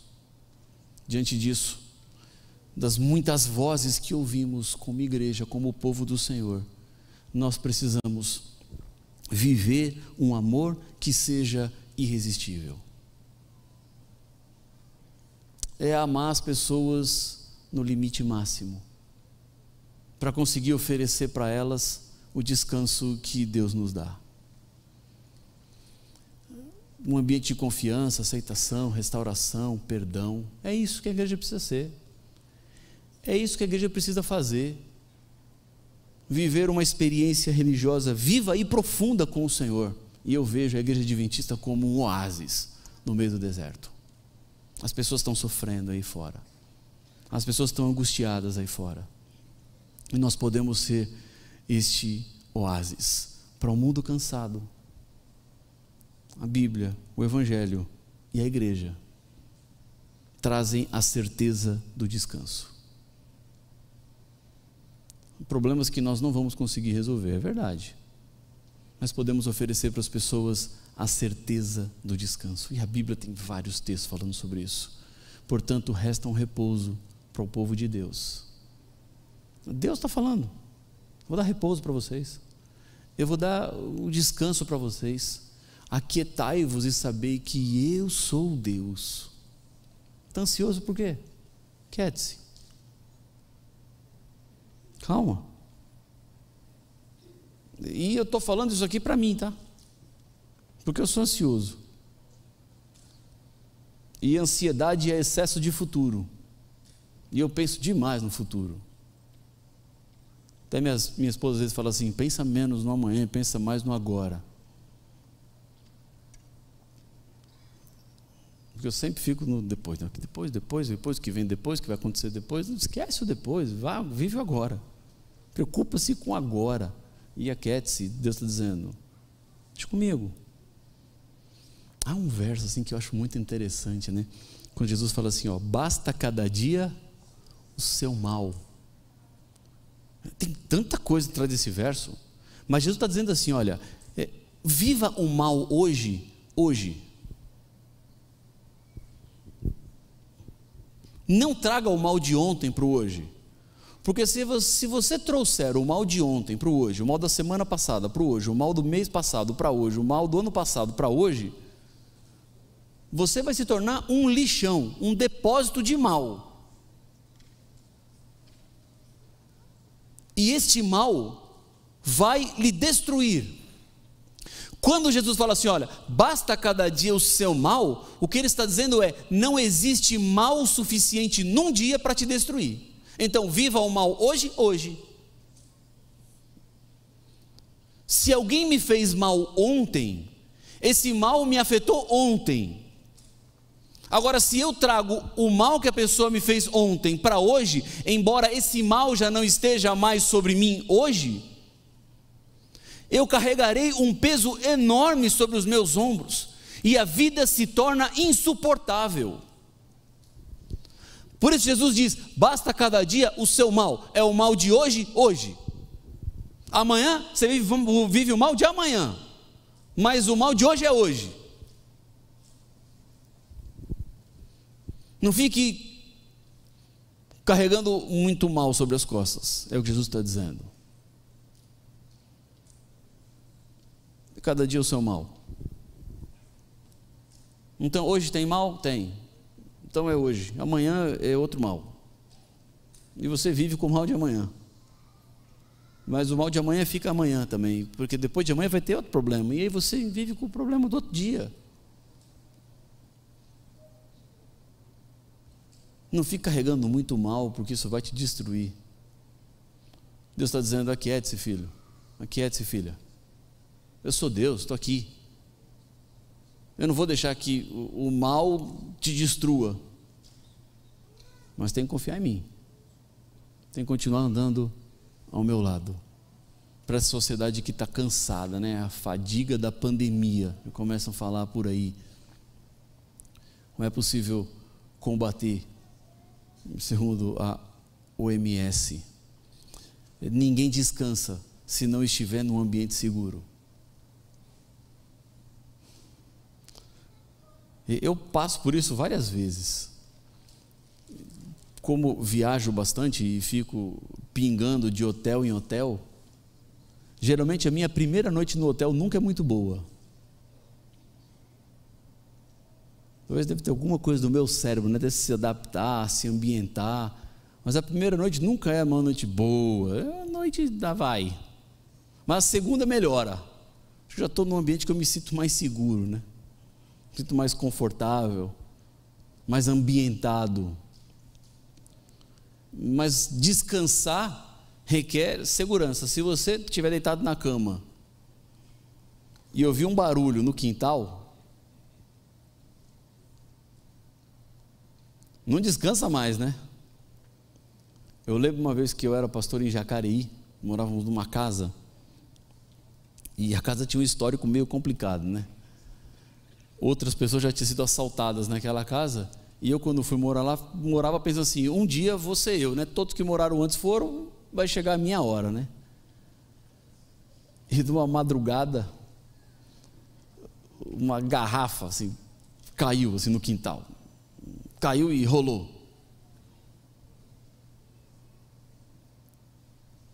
Que desespero. Aí eu falei: é hoje. Vai ser hoje o dia do assalto, né? Estão lá fora. Aí eu acordei minha esposa e falei assim, Ueli, você ouviu? Ela não tinha ouvido nada, né? O que? Eu falei, uma garrafa, caiu lá fora. Aí você assim, eu não ouvi não. Eu falei, vai lá ver ela. Ela falou assim, eu não. Eu estou confessando para você. Né? Eu, assim, eu não ouvi nada. Eu falei, você tem uma garrafa, acabou de cair lá fora a garrafa. O barulho da garrafa. Que angústia. Foi só a garrafa que caiu mesmo, não era ninguém. Eu demorei um tempão para lá fora. Acendi a luz de fora, pisquei a luz, assim, para ver se o pessoal ficava com, ficava com medo, né? As técnicas aqui furada. Mas tomei coragem e fui lá fora, né? Abri a porta e. Depois eu saí contando que fui lá fora, né? Vi barulho da garrafa, fui lá fora. Mas hoje eu confesso que fui morrendo de medo. Mas se eu não fosse ver lá fora, não ia dormir mais. Não tinha jeito mais de dormir. Minha filha que deixou uma garrafa lá e bateu um vento e a garrafa caiu. E eu... Bom, talvez foi isso, né? Não sei. Vai que alguém viu, ficou com medo, bateu a garrafa e foi embora. Mas não deixou nenhum vestígio. Até onde eu sei, não é nada, foi só a garrafa que caiu mesmo. Mas impossível descansar, impossível dormir. Não tem como, ah, vou dormir em paz agora aqui. Não, não vai. Quando você não tira a dúvida de que está tudo bem, que está tudo certo, você não descansa. O descanso espiritual é um dom da graça. Pessoas que se sentem traídas, fracassadas e ameaçadas elas precisam serem acolhidas para descansarem nas promessas. Descanso é aquilo que Deus está dizendo, filho, você não precisa ser Deus da sua vida, então, portanto, descanse naquilo que eu posso fazer por você. Há alguns textos bonitos assim, ó. É seu propósito comunicar paz e descanso a todos os que a Ele vão em busca do pão da vida. Diz o caminho a Cristo na página 47. A vida, sem, a vida em Cristo é uma vida de descanso. Caminho a Cristo na página 70. Jesus olhava aos aflitos e desalantados, aqueles cujas esperanças se haviam desvanecido e que procuravam com alegrias terrenas acalentar os anseios da alma e convidava a todos a nele buscarem descanso. Como é que a gente lida com todos os problemas da vida? Tá aí, buscando nele descanso. Agora, olha para isso aqui. Isso foi eu que fiz. Tá bonitinho o desenho? Foi, foi o máximo que eu consegui fazer. Mas veja, ó, Igreja Adventista do sétimo dia. Olha que, olha que coisa interessante. Adventista. Adventista significa o cumprimento da promessa futura da volta do Senhor Jesus. O nome Adventista aponta para uma realidade que está próxima de acontecer o descanso eterno com a volta do Senhor Jesus. Descansaremos do pecado, descansaremos da morte, descansaremos da dor. O cumprimento disso em Apocalipse capítulo 21, versículo 4. Quando Deus enxugará dos olhos toda lágrima, e já não haverá pranto, morte, dor, luto, porque tudo isso vai ter passado. Olhamos para o futuro. Mas, no nome que carregamos como igreja, como povo, temos também do sétimo dia. E o sétimo dia é o descanso semanal que aponta para a promessa do retorno. Guardar o sábado é um reconhecimento de que fomos criados por Deus. Isso está lá no quarto mandamento. Por que descansamos? Porque em seis dias o Senhor fez os céus, a terra, o mar, tudo que neles há, e no sétimo descansou. Então, porque eu creio que Deus é o Criador, eu descanso como Ele descansou, no sábado, sétimo dia. Isso está em Êxodo capítulo 20, versículo 8, o quarto mandamento. O descanso que acontece a cada semana, o descanso que Deus me dá hoje. Veja que no nome adventista do sétimo dia há uma dupla dimensão do descanso. Eu descanso a cada seis dias, no sétimo, e descansarei na eternidade com Cristo quando Ele voltar. Ou seja, a religião que Deus propõe para nós é uma religião de descanso. Agora, não estou falando de religião de inércia. Esse descanso não tem nada a ver com inércia. Não vou fazer nada então agora, porque não, não é isso. É o descanso que Deus dá é o descanso que recompõe as nossas baterias, que dá alegria de vida, é o descanso que Ele dá para aqueles que sofrem, para os corações que estão enlutados e chorando. Deus nos dá o descanso. Por isso, para um mundo cansado, a certeza do descanso. Deus pode transformar esse descanso com o conhecimento bíblico, com a experiência da vida cristã, com a confiança, com a aceitação, com a igreja como casa de perdão, restauração, paz, o amor no limite máximo Porque a promessa é: Eis que venho sem demora. Bem-aventurado aquele que guarda as palavras da profecia deste livro. É nisso que nós nos agarramos, no cumprimento final da promessa de Cristo, quando Ele virá para nos buscar. Eu gosto muito dessa música. Não nem combinamos que vão cantar essa música, só vou falar da letra. Mas se o seu prisma já quiser vir, já estamos chegando no fim. Eu gosto muito dessa letra ali. E, e eu andei meditando nela esses dias. Olha, olha a profundidade dessa letra. Ó. Cristo é pão ao faminto, é luz que orienta na escuridão. Cristo dá paz ao aflito, dá força ao cansado, dá vida e perdão. Isso aqui é descanso. Quero imitar meu Jesus no serviço e viver como ele viveu. O exemplo dele. E o caminho é: basta viver o amor, basta crescer no Senhor, porque não há maior privilégio do que ser feliz, porque outros já são. Basta viver o amor, basta crescer no Senhor. E aí vem um apelo, né? Vamos deixar Jesus Cristo usar nossa vida, usar nossas mãos. Vou viver para servir. Com meu sorriso, com a minha mão, dando forças ou dando atenção. Eu quero viver para servir. Quero ser um amigo leal, um irmão. Eu quero plantar uma flor no caminho por onde as pessoas virão. E o convite é: vamos viver o amor, vamos crescer no Senhor. Vamos fazer do serviço o tema constante da nossa canção. Vem, vamos juntos cantar. Vem dar o seu coração. Vem, vamos juntos cantar, ajudar, repartir, estender nossa mão. E a decisão, né? Vou viver para servir, com meu sorriso, com a minha mão, dando força, dando, dando atenção. Quero viver para servir. Quero imitar meu Jesus no serviço e viver como ele viveu. Repete: quero plantar uma flor no caminho por onde as pessoas virão. Vou viver, viver para servir. há descanso para todos. Há um alívio disponível para todos. E eu olho assim para esse descanso, né? A Igreja Adventista do sétimo dia propõe descanso físico, mental e espiritual. E como é que a gente descansa fisicamente? Sábado, cuidando da saúde, os oito remédios naturais, a adoração, a alguns projetos que têm a ver com o cuidado físico, quebrando o silêncio, ajudando as pessoas que estão sendo as maiores vítimas, às vezes, da sociedade, de pessoas dentro da própria casa. O descanso mental, o equilíbrio, a família, a igreja, a ADRA, a ASA, os pequenos grupos, o descanso espiritual, o evangelismo, a volta de Jesus, os estudos bíblicos, os batismos. Descanso descanso que Deus tem para dar. Veja como essa proposta é diferente de uma proposta deste mundo, que não tem solução. É viver com a morte, é encarar a morte, mas o que Deus está nos chamando é algo muito maior.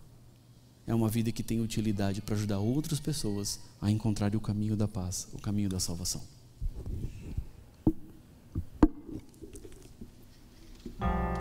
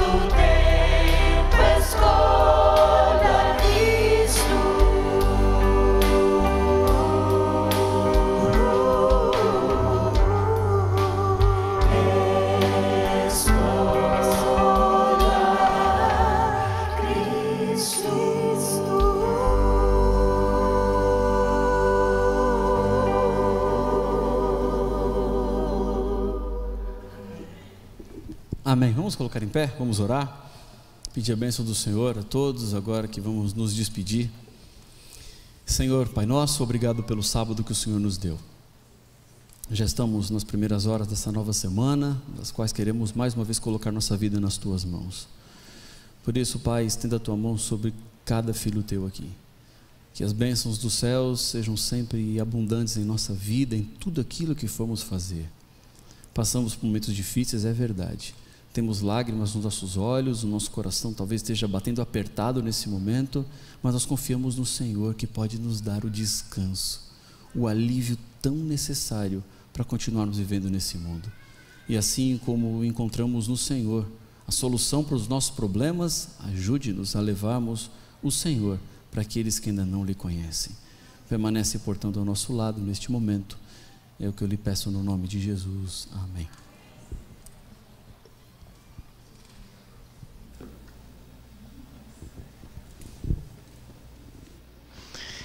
Doutora Jocilene, muito obrigado. Nós queremos aqui começar agradecendo e encerrando esse nosso momento de vigília. Primeiro agradecendo o maestro Liprates, logicamente todo o grupo Prisma que esteve aqui junto com a gente, Rafael, também obrigado. Deus abençoe muito a vocês, a todos os psicólogos e a você que esteve aqui junto com a gente também trazendo a, ou melhor, louvando o nome de Deus aqui na nossa casa de oração. Eu também, pastor, gostaria de agradecer a oportunidade porque realmente nós participamos aqui de um banquete, uhum. um banquete espiritual, um assunto difícil, mas assim foi trazido de forma leve, suave, tranquila, onde eu acredito que cada um de nós tivemos a oportunidade de sermos aí mensageiros de esperança, superação. É um luto, mas superação e esperança. Confiança acima de tudo. E que todos aqui saibam que existe nessa igreja um ministério, Ministério dos Psicólogos, que está à frente aí para ajudar você a passar por esses momentos difíceis com mais suavidade, se ainda é possível. Mas eu acredito que sim, porque nós confiamos em um Deus que tudo pode e nós somos dele. Para isso estamos aqui, para ajudar a cada um. É isso, pastor. É isso Obrigada. mesmo. Agradeço também ao doutor Belisário Marques, que falou aqui para gente, também doutor Pablo Canales e, obviamente, pastor Rafael Rossi, quem dividiu a palavra aqui por último. Deixa eu já emendar com um convite para você que está em casa, você que está aqui também. Nós vamos nos encontrar durante toda a semana às 8 horas. Você vai estar aqui junto com a gente? Quem está aqui junto, pode levantar a mão. Você vai estar assistindo? Legal, quem está aqui vai estar sim. A partir de amanhã, às 8 horas da noite, 20 horas, você encontra com a gente aqui no canal da Igreja do NASP para podermos louvar o nome de Deus. Pastor Rafael Rossi tem uma semana especialmente preparada e o título da semana é O Amor Nunca Falha. E disso eu tenho certeza porque Deus é amor e ele nunca falha. Com é certeza. isso mesmo. Confiança Deus, em tudo, né, pastor? Que Deus nos abençoe. Um grande abraço para você. Fica com Deus e até amanhã a gente se encontra aqui. Deus abençoe. Obrigada. Amém.